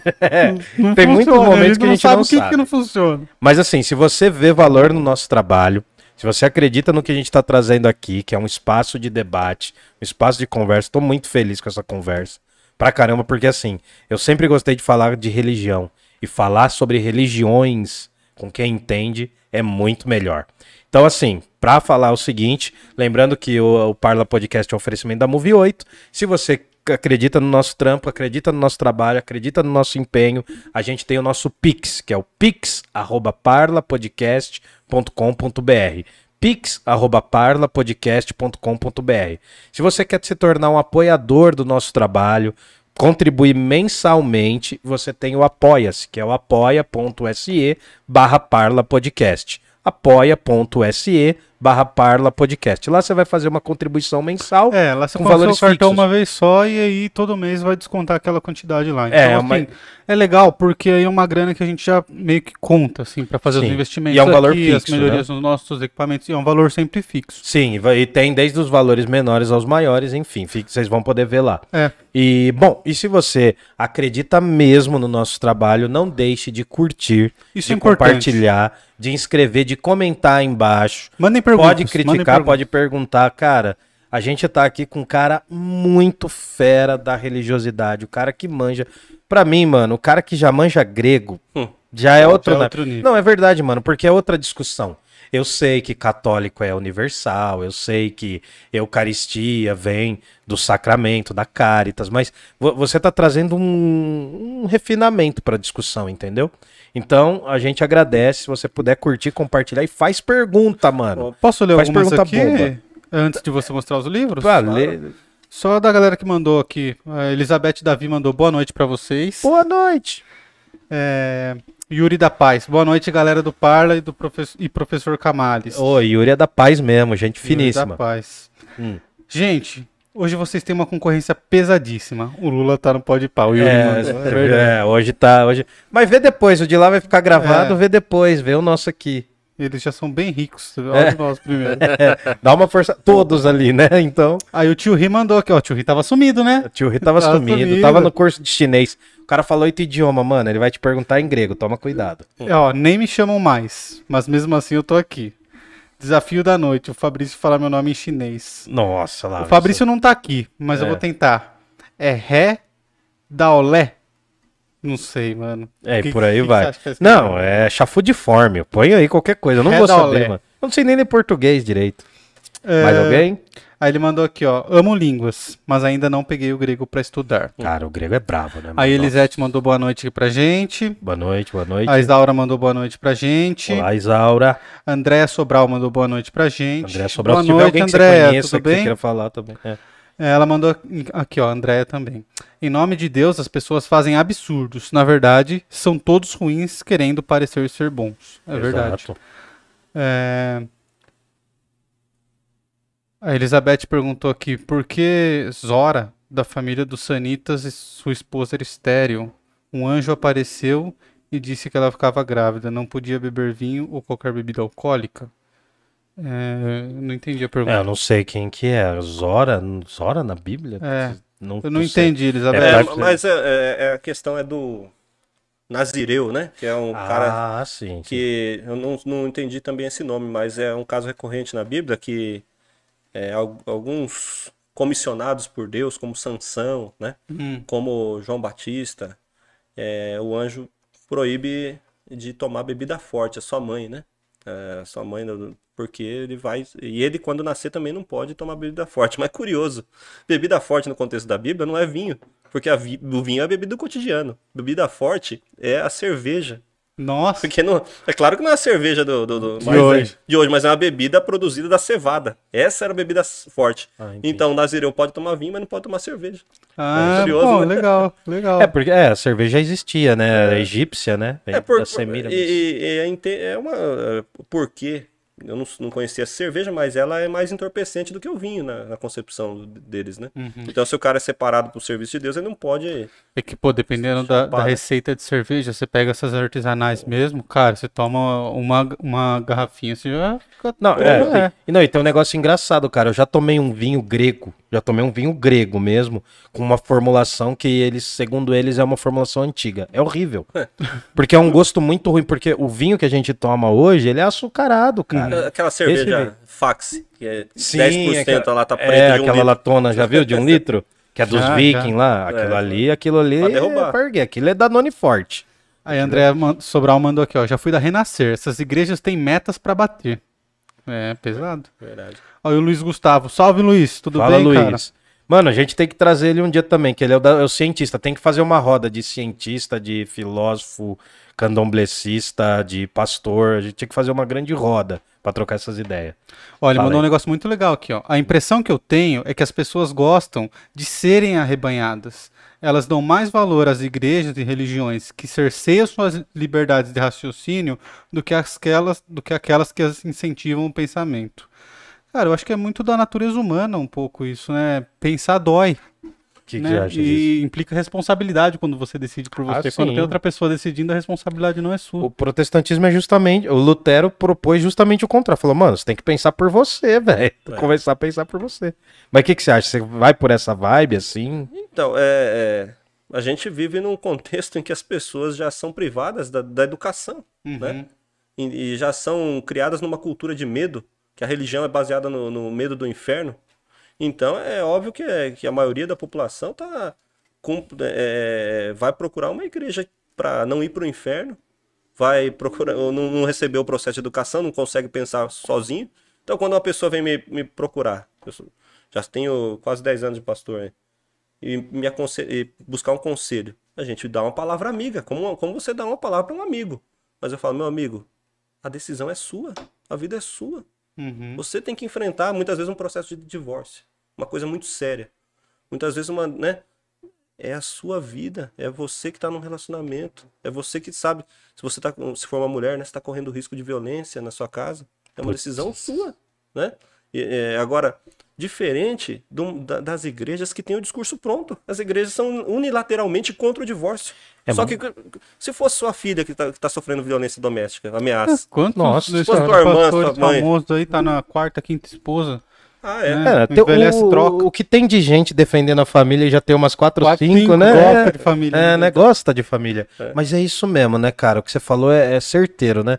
Você vai contra, a, a princípio você vai contra um divórcio se ele for feito de forma superficial. Mas, mano, você tá lá com a sua filha, com a sua irmã, num processo de divórcio, sabe que o cara é agressivo? Porra, mano, divorcia dessa bosta logo, velho. Você falou uma coisa que eu achei legal, que é, é sobre começar uma religião já sendo ameaçado. Você acha que isso mata o livre-arbítrio? Porque na minha concepção, eu tenho dificuldade de entender o livre-arbítrio, porque assim, quando você tá com uma arma na cabeça, você não tem de verdade uma escolha, né? E é meio que a função que o inferno faz, assim, você você pode ou não seguir minhas regras, mas se você não seguir, você vai arder pela eternidade. Isso não é uma opção. Você acha que é besteira o que eu tô falando ou não? É. Não, não, não é besteira. É que o, é que o, o livre-arbítrio é uma discussão bem, bem complexa, né? É, Pô, filho, nem me mas fale. assim, para as linhas protestantes, a gente trata. é, Eu sou, eu sou um cara, né? Que, vamos dizer assim, eu sou. é, qual que é o termo que a gente usa? Secularizado. Eu, a gente tem a tradição da igreja, a gente respeita, mas não significa que concorda, né? Uhum. Então, na, na tradição protestante não existe livre-arbítrio. Ou você. é, o que Lutero falou, o escravo-arbítrio. Escra- Você não tem arbítrio, você já está condicionado. Né, pela, você só recebe a graça de Deus se você for iluminado. Né? Você, então, a questão do, do livre-arbítrio é, é uma. É mais o católico que tem essa visão. Hum. Então, o bem que você faz é uma iluminação divina, é uma graça divina. Porque pela sua natureza só, só vai fazer o mal. Esse é o discurso oficial das igrejas protestantes, né? Mas isso, ao mesmo tempo que é, é, é um discurso do século XVI, tal, a gente, se for para eu ensinar hoje, eu ensino de um de um modo adaptado. Mas a questão é que você é comissionado, você já, já recebeu de Deus a, a graça, você não precisa ter medo do inferno. Isso dá uma liberdade para as pessoas. Fala, olha, você vai fazer o bem porque Deus já te chamou para isso, você já tem a, a, a vida eterna garantida. Né? Você pode encarar isso do modo pedante, ah, já tô salvo, já se Não vou dane, fazer vou- vou- vou nada, fazer. é, vou avacalhar. Ou você pode entender, olha, já recebi a graça de Deus, então eu tenho que retribuir para a humanidade. Consider- né? Então, é, na, na concepção protestante clássica é essa. Agora, os pentecostais já têm a concepção de que você, se você der um passo fora da linha, você vai para o inferno, né? Entendi, mano. Ah, o tio Ri mandou aqui, ó. Antes da Primeira Grande Guerra Guarani, os indígenas eram salvadores, que salvavam os navegantes com doença de marinheiro, um escorbuto. Depois eles passaram a ser retratados como objeto. Acho que é é daquele lance que a gente tava dos, falando dos do- povos indígenas, dos povos sim, sim. O Samuca Galego mandou um salve parla, tá firmeza Fala, demais. Samuca. Valeu, Samuca. Vamos tomar uma, hein? Micael Oliveira. Salve, Francisco. Estudei contigo na FFLCH. Lembro de algumas vezes que voltamos do trem trocando várias ideias na madrugada. Você tá. Adentro. Forte abraço. Como que é o nome dele? É o Mihael. O Micael Oliveira. Mihael É Oliveira mesmo. Simões. Olha só. Cê- sabe por. Esse filho da mãe, eu conheço ele, mano. É meu brother. Você estudou com ele, velho. Que Ah, desgraça, claro, mano. Lembro, lembro que a gente vinha de trem. Caraca, É mano. que teve um momento que a gente separou os caminhos nunca mais vi. É mesmo. e Olha ele tem um nome muito legal, né? Do, é, Mi- É Mihael, é Mihael. Mihael. Mihael, é com K, né? Você falou do- KH, né? É. Você Como falou é? do Dostoiévski, que eu estudo o Bakhtin, que é Mihail Bakhtin. Mihail Bakhtin, Então, sim, cara. Ele estuda o Bakhtin também, ele fez letras na USP, Fez mano. letras, a gente foi contemporâneo. Mas vocês chegaram a se trombar lá? Sim, sim. Caraca, ele que era o cara do terceiro ano do ensino médio, pra, pra quem eu tava fazendo estágio. Ele tava lá perdidinho, tocando a gaitinha dele, né? Noinha da rua. Aí, Mihael, você é o nóia, hein? Você é o nóia que eu sei. Ai, desculpa, desculpa. Ele tava lá com a gaitinha dele, querendo pegar as menininhas dele lá. E aí a gente começou a trocar ideia, eu emprestei um livro pra ele. O, Le- o Lobo, das, o Lobo da Steppe Você devolveu? do Herman Hesse. Eu, eu acho que, o pior é que eu acho que ele devolveu. Eu peguei um poderoso chefão dele, eu nunca mais devolvi. Vou Olha dar de presente pra ele ano que vem. Eu Se nunca ele mais merecer. devolvi. Se ele merecer, se ele se comportar, se ele não for tão noinha. E aí o que acontece? Caramba, mano, você estudou junto com ele nessa parada que eu não sei o que é, deve ser alguma coisa da Não, igreja. não, não, letras, é Fefelete. Ah, então foi a Fefeleste. Você é, falou. É que falou... É, Ah, É, eu não me falei toquei. a, a é que Fefel... FFLCH. Ah, então, é que eu pensei, porque quando a gente fala da, Fefe, da USP, tem uma área lá que é das humanas, que é a Fefeleche. Hum. A gente já fala assim, entendeu? não conhecia Esse FFL, por isso que eu falei, caramba, então não é. É. É, então, eles Então, é que o primeiro ano da, do curso de letras é o ciclo comum. Então, é, você aprende sobre língua portuguesa, sobre literatura e tal. Daí depois, a partir do segundo ano, você vai pra língua que você quer estudar, né? Daí eu fui pro grego nunca mais estudei com ele. Ele foi pro espanhol, mano. Ó, Que da hora, mano. Ele tá terminando, ele tá fazendo um mestrado sobre uma sobre literatura cubana, cara. Pô, ele é gente fina pra caramba, cola em casa direto, mano. Só groselha. A Elizabeth Davi perguntou o que significa inferno. É, No momento, significa. Então, ah, rapaz, eu, eu- eu gosto muito de, de falar do, de- do inferno porque é, uma, é um elemento que tem uma, um potencial muito forte, né, pra imaginação.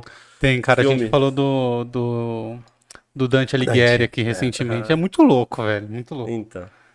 Ma- Mas é curioso que o inferno ele é uma ideia do judaísmo que, que surge no judaísmo, né? É, talvez tenha vindo do, do zoroastranismo lá, mas no judaísmo do primeiro século, do, do segundo século antes de Cristo, aliás, em que o judeu começa a acreditar então na eternidade da alma, porque no Antigo Testamento o judeu acreditava que morreu, acabou. Hum. Então é por isso que as promessas de Deus no Antigo Testamento são para sua é, sua posteridade, é, para você você tem que aproveitar. Tem uma frase, né, no, um versículo bíblico que fala, né? Aproveita a vida com a mulher amada, come e bebe, porque a vida vai passar, né? Então, os judeus do, do, do segundo século eles mudam, eles recebem a influência é, helênica, Muita influência influência grega, né? Século II antes de Cristo. Isso. Nossa. e também da Mesopotâmia, né, que era uma cultura que já existia a crença na vida após a morte. Então eles desenvolvem essa crença que depois da, da vida terrena você vai ser julgado, né? E o cristianismo, desde a origem, ele adere a essa ideia do inferno. E você tem Apocalipse, né? Eu sei que vocês também falaram de arte aí. Sim, sim. Um, um dos, dos artistas que mais expressam o inferno, que eu mais gosto, pelo menos, é o Hieronymus Bosch, né? Nossa. O Jardim das Delícias, o Julgamento Final. As tentações de Santo Antão, os sete pecados capitais, ele faz bastante. Agora o que é curioso é que o inferno praticamente. É, vamos, vamos. tem, tem que. eu Queria que alguém perguntasse mais, é, pra- mas o inferno não é bíblico. Não é? Não é bíblico. O inferno no Antigo Testamento, você tem uma palavra que chama Geena, que é traduzida por inferno. O que é Geena? Geena era um monte de lixo que produzia o gás lá, acho que é. O enxofre, né? O buta... Ah, não, butano, butano, né? é butano. Produz, daí pegava fogo. Então eles tinham. daí, o Guiena é aquilo. Você ser lançado no Guiena como uma punição. Você ser lançado lá naquele lugar fedorento que, pega, que tem explosões. E outra, outra palavra que é traduzida por inferno é Sheol. Sepultura. Ah, depois dessa vida você vai pro Sheol, que é diferente você falar. Você traduz então, vai pra sepultura ou vai pro inferno? Uhum. E depois no Novo Testamento, o- a palavra Hades, que é uma divindade grega, que está numa das parábolas de Jesus. Mas Hades é uma divindade pagã, que aparece no, voca- no vocabulário de Jesus, lá no Evangelho de Lucas. Então, mas a ideia de inferno não é, não é necessariamente cristã, porque a Bíblia enfatiza a graça, a transformação do mundo, o reino de Deus que está chegando. Vamos, vamos mudar o mundo, né? Agora, a, a linguagem media, no, na- no período do- da Idade Média, começou essa ideia do medo. Vamos, daí pegou as palavras, tiraram do contexto, transformou sepultura em inferno, transformou Geena em inferno, transformou Hades em inferno, daí vira esse medo todo, que é o que faz a, a religião funcionar, né? Também, senão. É, é uma forma de, de continuar, manter a galera com medo, né? Boa. Ele tem que mostrar as bíblias dele, mano. Eu tô curioso. Vê, Tem, calma aí, só vou fazer Vê mais aí. a pergunta da Tainã. Que é, Tainã, francamente, é, qual é a opinião delas, qual a opinião dele sobre a teologia da prosperidade, amplamente usada pela Neopentec? Não, pentecostal. E o Mikael deu risada aqui do que você É, o Michael é noia, cara. Ele é noinha. Ele vai vir daqui uns dias aqui. né? Ele vai ver só. Não vai escapar, não. Ó, galera, de, é, deixe seus, seu- suas perguntas aqui que no finalzinho eu vou ler de novo, tá bom? Então Deixa pode seu mandar aí que like. a gente vai ler tudo- de todo mundo que- o que mandarem. É, é, a teologia da prosperidade, ela não é novidade, né? Eu acredito que quando vocês falaram do- da cultura grega aí, deve ter falado do culto grego. Como é que era o culto grego? Sim, sim, era Como é das promessas. Ah, do que? Do, do que você fazia de oferendas pra você tentar. Ah, por exemplo, era muito normal, como eu falei. Os gregos eles faziam sacrifícios de bois, as hecatombes. Eles sacrificavam centenas de bois para que os deuses favorecessem eles na guerra. Era uma forma. Então, quem tivesse mais boi, Então. por exemplo, fosse um proprietário de muitos, muitas cabeças de gado, faria a melhor hecatombe. Mas Então, quando era você não comum. pode sacrificar tanto, você sacrifica uma pombinha, É. uma coisinha ali. E mu- Mas É muito comum de vários cultos, a, né? a essência da- dessa religião grega aí é negociar com Deus. Então, se você quer um favor de Deus, você dá alguma coisa pra ele. Isso é característica da religião grega. Assim, da- Nórdica também. né? Não, mas sobretudo Hum. grega, mano, porque assim, o- cada, cada uh, uma pessoa podia ser dev- eh, devoto, né? Podia ser de alguma determinada divindade, entendeu? Isso. Por exemplo, na minha família, a, todo mundo cultua a deusa Artemis. Aí se eu me casar, a mulher que eu for trazer, ela não vai poder pisar o chão. Então eu vou carregar ela no, nos meus, no meu braço. É daí que surgiu esse negócio de levar a esposa não no braço, braço. Porque ela tinha que abandonar os deuses dela. Vamos supor que a minha esposa ela cultuasse o deus Marte, né? O deus Ares, né? Melhor dizendo, que é em grego. Aí eu trazia ela, ela não podia pisar no chão, eu tinha que ultrapassar o umbral, né? Da, atravessar minha casa, minha morada, onde ela ia ser minha posse. né? É uma visão grega. E aí ela abandonava os deuses dela. Mas é uma negociata constante, mano. É, uma negociata.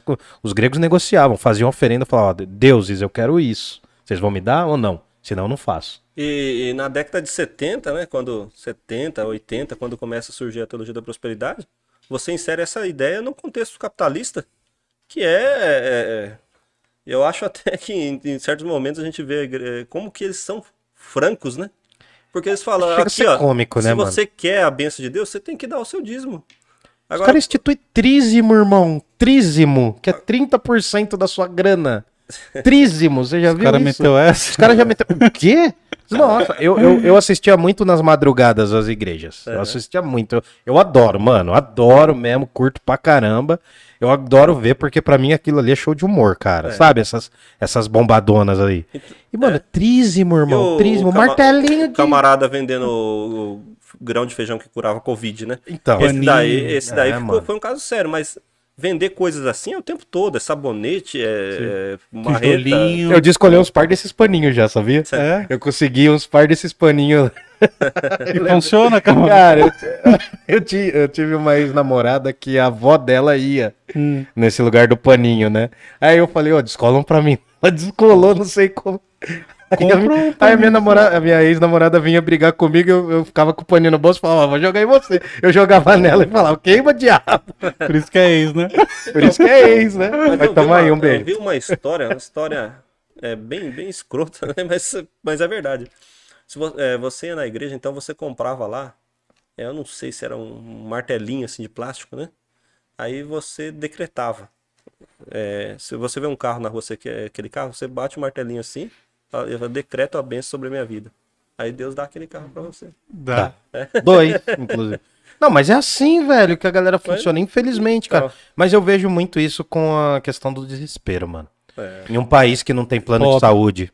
Mas é- Não é, tem um- cê- mas um plano sabe, conjunto ó, de saúde, A imagina. gente, a gente fala isso, mas essas igrejas estão cheias de rico também, cara. Então, cara, mas. Vai lá, se, se for, se for o cara ignorante, o cara que, que não teve, que tá no desespero, que tá com, com um parente morrendo, que apela a qualquer... Mas não é só isso, cara.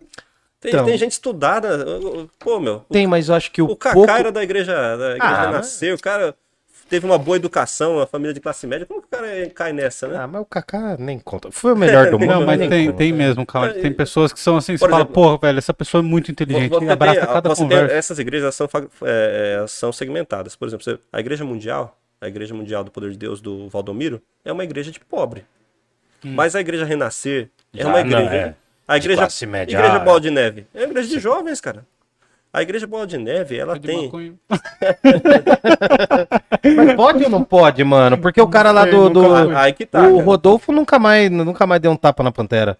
O Rodolfo do, do, do- do- dos Raimundos. Você tem uma coisa curiosa na- na- na- nas igrejas protestantes que é assim: quanto, quanto mais é, liberal na aparência, mais conservador ela é na prática. Porque na igreja na igreja Bola de Neve tem toda essa aparência aí de prancha de surf no, Prancha no surf. púlpito e todo mundo vai descolado e tal.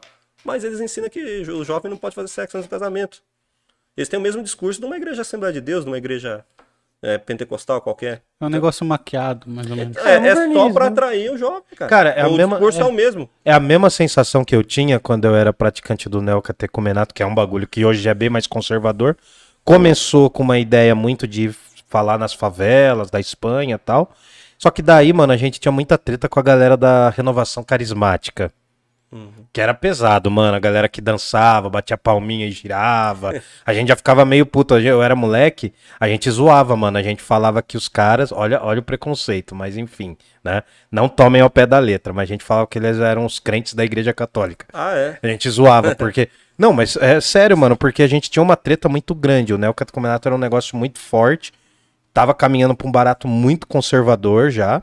E aí a gente via aquilo, porque era uma coisa mais jovem, né? Pra rebanhar o jovem, mano. Pra dar um sentido pra vida do jovem. Pro cara não ficar no, no, no rolê e coloca aquilo Jogando ali. LOL. Mas, mano, não dá, cara. Não dá, mano. Eu acho que quanto mais você reprime o ser humano, mais ele estoura, mano. Eu também acho. Mais ele estoura. Mas pode falar aí, tô groselhando, mano. Imagina. E. Mas mostra as Bíblias, mano. Mostra. Se alguém tiver mais alguma pergunta Não, aí. aí mano. eu vou ler no final agora. Ah, mas tá. mandem aí, mandem aí que eu vou ler ainda. Então, é, eu, eu mostrei então. Vamos mostrar agora, né? Mostra. A- a- essa então é, a- é o Antigo Testamento. O Tá Antigo, escrito aqui atrás dela? é, tá escrito Torá, Nebiim e Ketubim. É, então, são as três partes da Bíblia hebraica, né? Torá, lei, Ketubim, profetas, é, perdão, Nebiim, profetas e Ketubim, escritos. São três partes. Então, com a primeira letra de Torá, de Nebiim e de Ketubim, você forma a palavra Tanakh. Ah, Então, a Bíblia é chamada de Tanakh, a Bíblia hebraica. Só o Antigo Testamento. Só o Antigo Sim. Dá Testamento. pra ver bem aí, Tainan? Mostra as costas dela. Que hora. Ah, que sim, você a explicou palavra, agora. palavra hebraica, né? É. Então, essa é, é o Antigo Testamento. É o livro, é a Bíblia para os judeus, né? A gente chama de Bíblia hebraica, porque ela é a Bíblia dos judeus que não, não aceitam a nova aliança em Cristo, o Novo Testamento, né? Que é a que os caras usam até hoje. Esse é o livro padrão, não esse, mas a Torá, é, é esse, o Tanakh é o livro que eles usam nos ritos até hoje. É, é o, é o mesmo livro, só é, vamos dizer que esse aqui é uma edição acadêmica, mas é o mesmo conteúdo, né, né, sim. necessariamente, né? Esse daqui, então, é o a Septuaginta, né? A palavra Septuaginta é, vem de uma lenda Que é que muito- 70 anciãos traduziram essa Bíblia hebraica, né? Traduziram a Bíblia hebraica para a língua grega. Cada um fez uma tradução independente. Hum. E depois foram comparar, as 70 eram idênticas. É. As 70 traduções da língua hebraica para a língua grega ficaram idênticas, por um milagre. E eles demoraram 70 dias pra fazer. Tem, essa, tem, esse, tem esse detalhe, a gente aprende exatamente. E o que, o que acontece? É, É mística, A né? A ideia é mística. de que a Bíblia hebraica é inspirada, mas a tradução também é inspirada. Porque para ter acontecido tal coincidência, só se for por inspiração divina, né? E essa Bíblia, então, ela também era a Bíblia dos judeus que falavam grego. Só que, quando surge o cristianismo, os cristãos eh, começam a usar a Bíblia grega, a Septuaginta, e rejeitam e não usam a Bíblia hebraica. Então, os, os judeus abrem mão da Septuaginta e ela vira uma Bíblia cristã. Embora quem tenha feito tradução foram os judeus. Sim. Você tem algumas sutilezas nela, por exemplo. É, é, e uma jovem, na Bíblia hebraica está assim, ó, se fosse traduzir. E uma jovem dará luz, né? É o Messias. Em hebraico, a palavra é uma jovem, uma menina, menininha, uma menina que é, entrou na, na, na idade de fertilidade, assim, vamos dizer, uma menina de 13 anos, suponho, né? É, enquanto que na Bíblia grega, eles traduziram a palavra jovem por virgem, e uma virgem dará luz. Virgo. E aí todo mundo fica, entrou nessa onda. Então a, ideia de que o, o cristão se baseou na profecia em grego, que Jesus veio da virgem. Porque se ele for para a Bíblia hebraica, não tem essa palavra, né? Que legal, velho. Sacou? E E, aí- Viu e como é importante traduzir Mas, cara, direito as coisas? É, eu fico imaginando que tudo isso é pacífico no, no entendimento acadêmico. tranquilo. E por que, que, que a, a grande massa não, não, não conserta esses entendimentos? Eu queria saber, né, também. O- por, por exemplo, pelo menos os padres, né? Os padres têm ensino cara. erudito, todos os padres são têm mestrado, doutorado, a maioria dos. E eles não falam, não tem medo, não sei o que, que é. Não sei se é. É, cara, porque. Ah, porque os evangélicos a gente entende que muitos, de- de- muitos pastores dessas igrejas evangélicas não terminaram, não, não terminaram o ensino médio, não- Uhum. ou quando faz um curso de teologia também é um curso bem fraco, né? Bem, mas os que sabem também não falam, não tem. É isso que eu usou, né, mano? Eu falo assim, cara, eu fico vendo, né? Legião de demônio entrando num monte de gente. Eu falo, porra, mano, o diabo tentou Moisés. O diabo tentou Jó, velho. Jó, mano, o cara mais nervoso da Bíblia é Jó.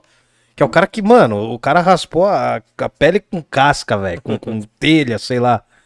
E aí eu falo, mano, daí o demônio entrando no cara lá em Osasco. Porra, o demônio tá. A dona Lourdes lavando Dona, a louça. Dona Lourdes lá de boa, né? Dela o diabo entrar nela, mano. Pô, o diabo tinha que tentar umas pessoas mais poderosas, né? Só pra zoar, tá ligado? Não, mas é engraçado, né, cara? Porque. Mas eu acho que eu, eu sinto isso na igreja católica também, mano. Também. Que a galera hoje tem uma formação muito pior. Também. Assim, porque eu convivi com uns padrão velho mesmo, uns padre velho, que os caras falavam grego e latim, os caras eram cascudo, mano. Começava, um, começava umas conversas meio torta pros caras, os caras já cortavam e falavam, não, isso não é exegético. Mas, é. O cara já cortava, Só que mano. a gente tá num mundo de concorrência, né? Esse Ah, o discurso isso. acadêmico não, não traz Não gente, traz, gente, não traz dinheiro, né? Então, né? Ó, então não faz sucesso. esse aqui, esse aqui é, é o Novo Testamento, então. O Novo Testamento, então, foi escrito, é atribuído aos apóstolos, mas não foi escrito pelos apóstolos, né? Também é um ponto passivo. O único, que, o único autor do Novo Testamento que é reconhecido é o apóstolo Paulo, que escreveu sete cartas e tem outras sete que são atribuídas a ele pela tradição. E, e autores que foram, então, que, que escreveram e, e eram anônimos. E a tradição deu o nome, Marcos, Mateus, Lucas, mas nenhum deles de fato escreveu. Ninguém identifica os autores do Novo Testamento. E uma, então, uma coisa curiosa. Esse livro, é, esses livros né, que, que estão contidos no Novo Testamento, chamados Evangelho, que é o centro da fé cristã, eles não são es- escritos autorais.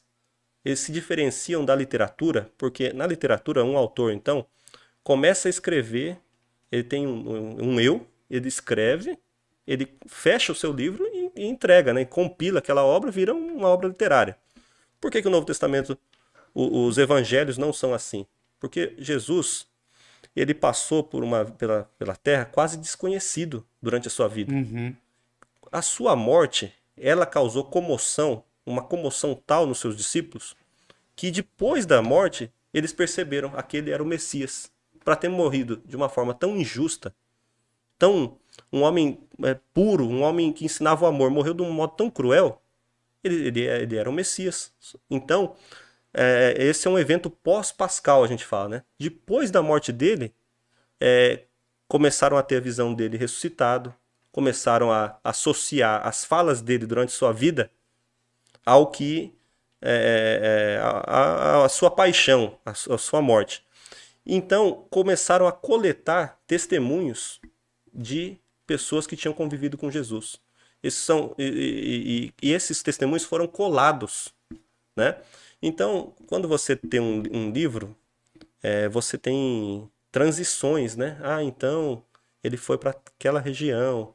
No outro dia, no, no Evangelho, eh, principalmente no Evangelho de Marcos, as passagens são coladas. E saiu dali. E então você sempre de uma, de uma passagem para outra, você não tem conexões. Você não tem praticamente frases subordinadas. Uma passagem é ligada à outra por um e. E Jesus saiu dali e saiu dali.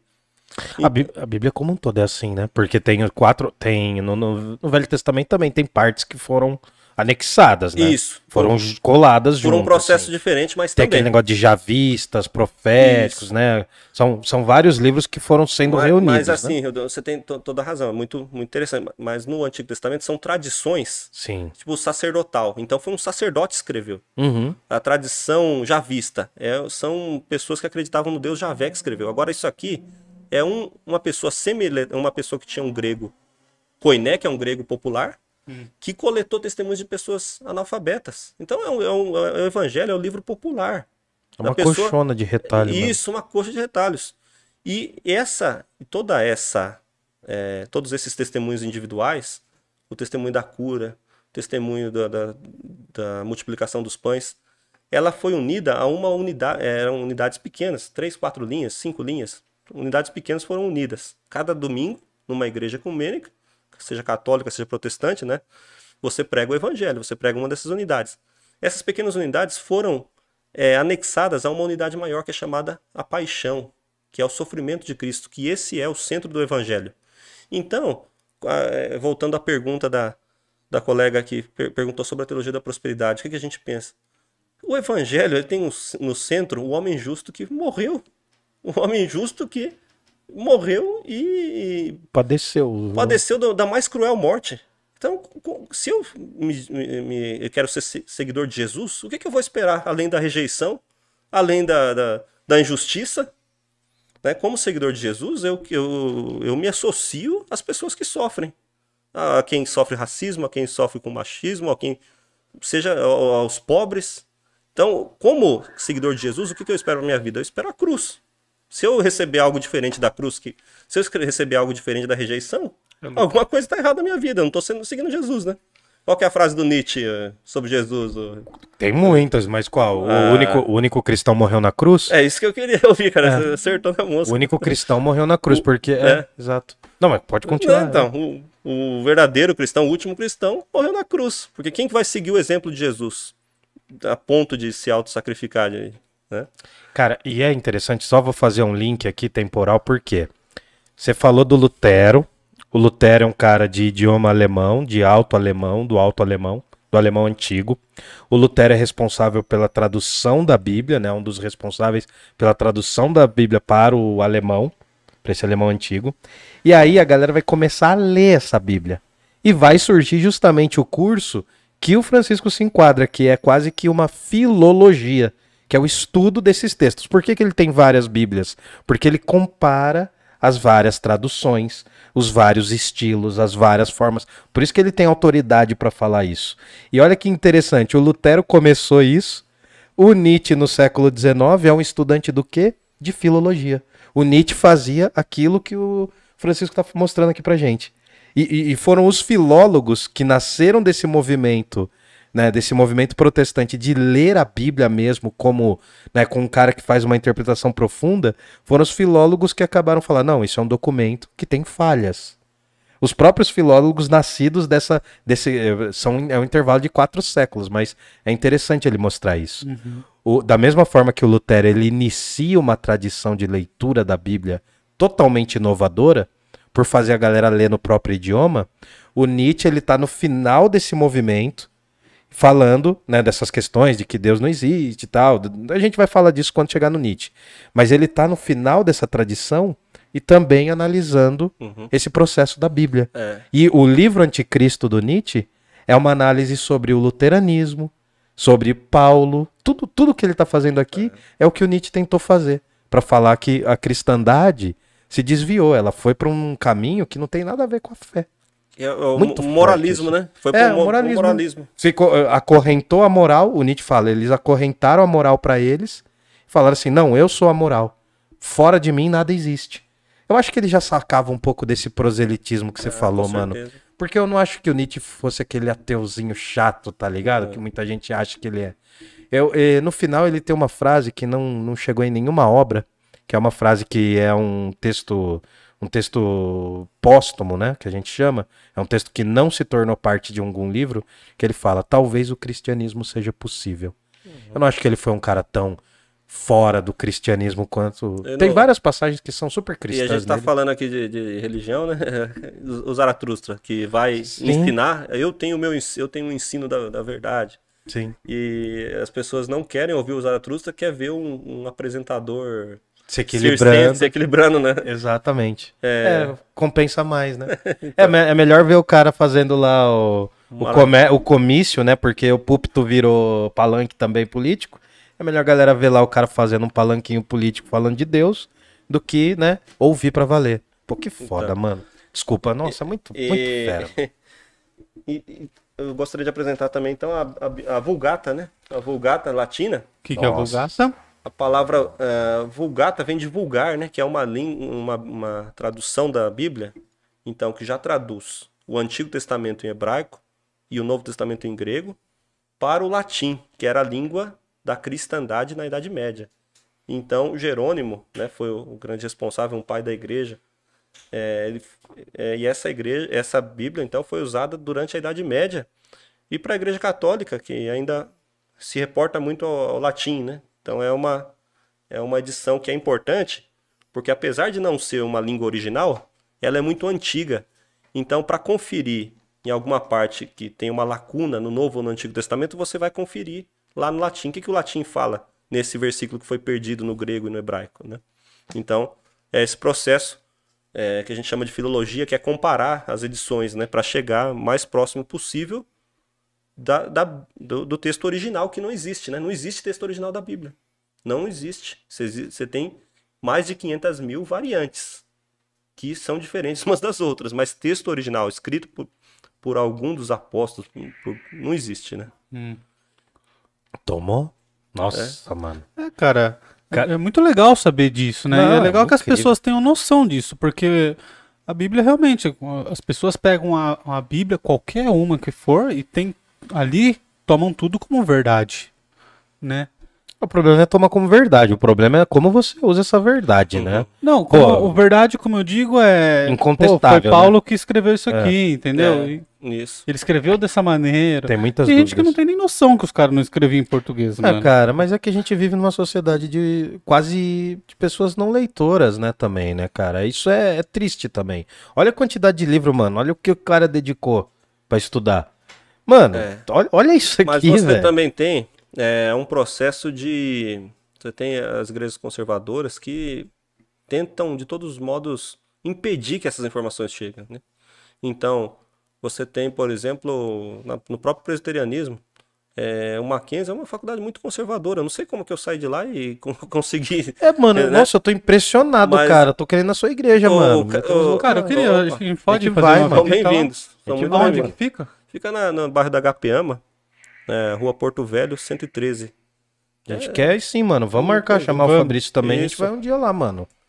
E, e eu gostaria então de falar também dessas duas Bíblias, né? Essa daqui não é a Bíblia completa, é os Evangelhos, que é uma tradução poética dos Evangelhos. E é chamada de uma Bíblia leiga, Leiga. né? Isso. Porque não foi traduzido com um viés religioso.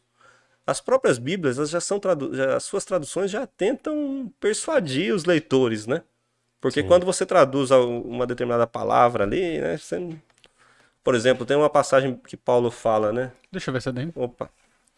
Você tem uma passagem que Paulo fala: é, aqueles que pregam a circuncisão, eles que mutilem-se. Né? Né? Quando você usa a palavra mutila, você não está entendendo o que Paulo está querendo dizer. Ele está falando, na verdade, aqueles que pregam a circuncisão, eles que se castrem. Eles que cortem logo fora, já que eles querem cortar o, o Prepúcio, prepúcio, então corta logo o inteiro. Sim. Então mostra que Paulo está virado, né? Tem uma outra passagem que Paulo fala: aquilo que para mim é, aquilo que para mim era eu esqueci o termo agora. É, aquilo que eu reputava valor, né? Tô parafraseando. A- é, eu agora tenho como lixo, tá nas traduções João Ferreira, tradução, tradu- é, traduções tradicionais. Mas, na verdade, ele fala agora aquilo que eu tinha como valor, agora eu reputo como bosta. Tá? A palavra bosta. Olha lá, ó. E não- Já pensou, legal, mano? Não. Seria...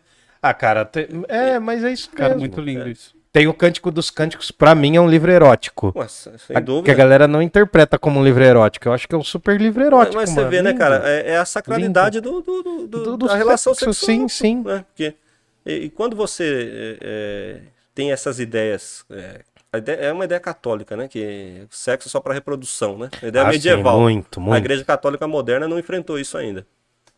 É, cara, não, mas tem, eu acho que os tabus, eu acho que tem mais tabu no catolicismo do que nas outras religiões, eu acho ainda.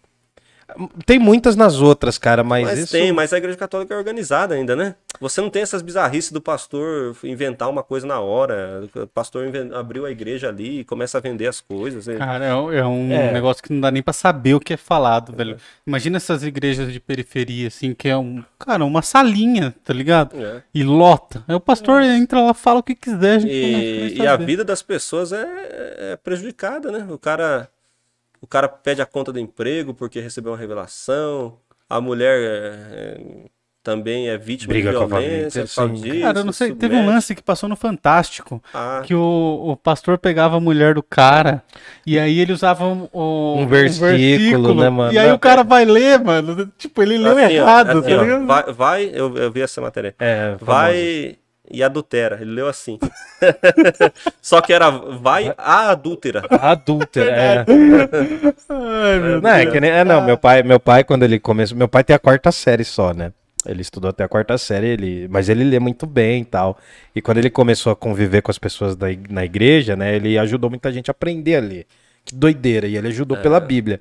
Aí ele brincava, né, porque tinha umas senhorinhas que chegavam e lia, em vez de Êxodo, lia Exodó. Falava assim, não, ai, é tão bonito o texto de Exodó. Então, daí ele falava, não, mano, não é assim, tá? Ele trocando ideia, na humildade, entendeu? Então, cara, imagina, se nós, hoje, com acesso à leitura, Nós já temos uma dificuldade imensa de ler. Cara, que lê a Bíblia. Eu tô dando um curso de leitura da Bíblia, cara, mas é uma leitura literária. Não é uma leitura religiosa, porque eu não sou capaz. Cara, eu tô terminando, eu tô terminando números, cara. Tô apanhando pra caramba. Tô tendo que estudar um monte de coisa. Imagina, mano. Imagina uma galera que não tem acesso. O livro, a Bíblia, é o livro mais vendido no mundo.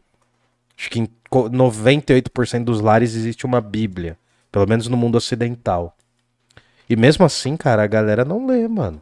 É um, é um trampo, velho. É um Mas trampo. o grande problema é que você lê, mas com os olhos viciados já pela ideologia, né? Tem isso Sim. também. Não ajuda. Lutero, né? Fala, é, ele entendia que todos deviam ler a Bíblia, então é, cada, cada igreja devia ter uma escola para ensinar as pessoas a lerem para lerem a Bíblia, mas não podia interpretar. É, Ele ensinou Sim, isso. sim.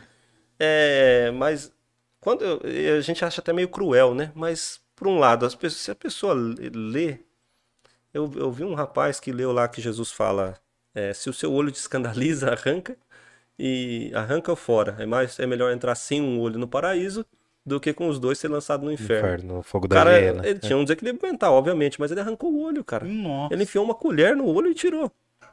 Então, assim, Entendeu? É, gente cara, que- é né? punk. Ah, mas na, na- no cristianismo católico teve gerações e gerações de pessoas que se mutilavam fisicamente. Tinha. Não sei se você lembra daquele filme do Código da Vinci, Hum. que tem o cara albino que ele tem um. Ele tem um negócio aqui, um, um, um cordão aqui, um silício. Né? Era muito normal, mano. Tem várias denominações hoje no catolicismo, até hoje. Hoje é menos, mas tem vários lugares que a galera ainda se mutila, se chicoteia. Falando em filme, tem, tem um que eu, é, modestamente, né, pelo, pelo que eu aprendi de Evangelho, de Paulo, né, o filme mais recomendado sobre Jesus chama-se A Última Tentação de Cristo. Que é do Pasolini? É o do Pasolini? Não. Do, do Não, é do... outro. Eu esqueci o nome agora, cara, mas é um cara famosão. É o Will, William Defoe, faz o Jesus. Ah, sim, sim. Foi é. proibido no Brasil na década de 80. É, não é, não é. É, verdade. Que é. O que, por que que é, é, foi um filme muito criticado, mas eu acho que quem criticou não deve ter assistido, né? Mas tem uma cena muito, muito interessante, né? Porque é, eu vou ter que dar o spoiler aqui, mas é um filme amplamente conhecido, né? É, se for Sim. proibido na- nos anos 80, já, a pessoa já teve tempo pra assistir, né? Já É, teve. então, é. já prescreveu o spoiler já. O, o Jesus, ele, quando ele, ele vai aspirar e morrer, ele apresenta-se diante dele um ser e fala para ele: pode descer da cruz, que o seu sacrifício já foi consumado. Então ele desce da cruz e segue a vida dele. Isso é uma lenda, uma tradição antiga também, não é novidade, né? Só que o cara colocou no filme. E daí ele casa com a Maria Madalena, ele segue a vida, tem um monte de filho, tem a vida. Aí um dia ele tá passando lá na Grécia, ele vê Paulo pregando. Jesus ressuscitou. E ele é o, é o discurso de Paulo, um cara eloquente, pregando e as pessoas, né? Aí Jesus chega em Paulo e fala: Você é um mentiroso.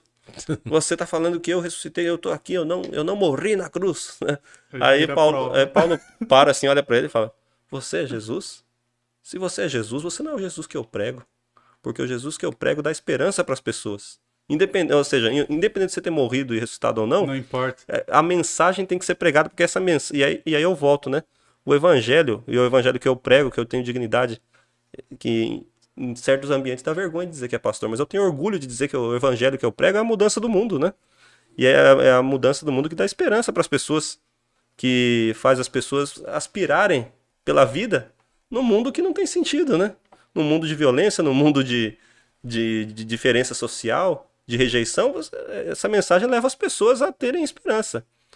E de acordo com aquele apóstolo Paulo, né, Jesus existiu ou não, isso é indiferente. Se essas palavras, essas palavras que estão nesse livro, são literalmente, foram literalmente ditas por Jesus e por Paulo ou não, isso não faz diferença. O que faz diferença é a fé que eu tenho no Jesus, no, na- no crucificado, que leva o mundo a, a mudar, que ensinou o amor, a, a- a dignidade do- dos excluídos, né? É essa a mensagem que é do evangelho. Que, que as pessoas não, não, não querem ouvir, né? Padre Zezinho é um cara que tá bem fora de moda, né? Padre Zezinho já foi famoso, Sim. Mas ele tem uma música chamada Jovem Galileu. Eu não Sim. sou um cara muito piedoso, cara, porque já, passe- já amadureci muito teologicamente, intelectualmente. Mas quando eu ou- ouço aquela música, o Jovem Galileu, que ele fala: O mundo ainda tem medo de Jesus. Eu, eu ainda choro às vezes quando eu ouço essa música. Por quê? as o- até hoje as pessoas têm medo de Jesus, elas não querem conhecer Jesus. Elas não querem olhar pro, pro rosto crucificado e falar que Deus está naquele que, que está sangrando, que foi rejeitado, que foi cuspido, escarrado, né? Sim. Eu, falo, eu falei para uma turma uma vez, do ensino médio. Eles estavam querendo falar de religião e falar. Que sempre vem aquela coisa. Ai, professor, qual que é a sua religião? Tal. E a gente, como professor de filosofia, a gente faz aquela, aquela ceninha, tá ligado? Falo só no final do ano. Eu falei assim: olha, a minha religião né, só pode ser a das pessoas que olham num Jesus de hoje. Quem que seria Jesus hoje? Uma mulher negra, uma mulher trans, que é cuspida na rua, né? Cara, eu, eu vi, eu fiquei apavorado, mano. Você viu aquele caso do, do policial que levou o garoto algemado, correndo assim? Cara, é, é um grau de insensibilidade, mano. Porque não, não- a galera acha mesmo que você tá defendendo bandido, cara. Quando você fala do direito da pessoa humana. Sabe? Há o direito da pessoa humana, cara. A gente não quer. Não se trata de defender o bandido, de, de defender quem faz o mal. Mas que essa pessoa tenha o mínimo de dignidade pra pagar pelo mal que ela fez. A gente não tem isso, cara. A gente tá regredindo. Eu acho, Francisco, que a gente tá regredindo muito, cara, como ser humano, tá ligado? Uhum. Mano, eu me vi tendo que falar de cristianismo pra pessoas que são cristãs. E eu não sei nada e eu nem sigo mais a religiosidade hoje. E tendo que falar umas coisas, cara, porque a galera tava num grau Uhum. de violência contra si mesmo. Eu Acho que essa violência que a gente externaliza é uma violência, é uma frustração contra nós mesmos, cara. Uhum. É dolorido, mano. E os movimentos cristofascistas, né? ah, no Rio de Janeiro que Nossa. destroem templos de religião Umbanda, afro, sim, de Umbanda, de Candomblé. E- e Aqui em aí- Jundiaí. E que- Queimaram um monte de templo, velho. Eu, Aqui Jundiaí. é, eu fui pentecostal na infância e é, o pentecostalismo que eu vivia também, eu não, não dei nem, porque foi bom pra minha formação como ser humano. Não existia isso, cara. Na minha infância, há 20 anos atrás, há 15 anos atrás. Porque é, mesmo que a gente entendesse que a, que a religião africana não é de Deus e tal, mas não existia nem, nem um suspiro assim de que você pode invadir o lugar dele e destruir, recriminar, agir com violência. Sim. O máximo que você queria era orar para ele se tornar evangélico. Era isso que a gente aprendia. Agora, para o passo é, desse momento que foi dado, de entender que o outro é inimigo e que você pode destruí-lo, é uma coisa muito estranha da sociedade que a gente vive hoje. né? A minha monografia de conclusão de curso de direito foi sobre Estado laico. E aí eu, eu tava pesquisando uma, alguns crimes que foram cometidos assim, e tinha na Bahia, cara. Apedrejaram um, um, um terreiro lá e tal, e tinha uma senhorinha que cuidava lá, que era uma mãe de santo. E não necessariamente mataram ela a pedradas, mas ela, diante do, do ataque que ela tava sofrendo, ela infartou e faleceu, cara. E destruíram tudo e deixaram o corpo lá, mano, da senhorinha. Caraca, mano. Você nunca me falou da sua tese, caramba. É, tem, tem a monografia lá. Se quiser ler um dia eu te, te mostro. Não vai dar tempo agora, mas ler, aproveita que eu vou ler. Você vai me ler, você lê pra mim.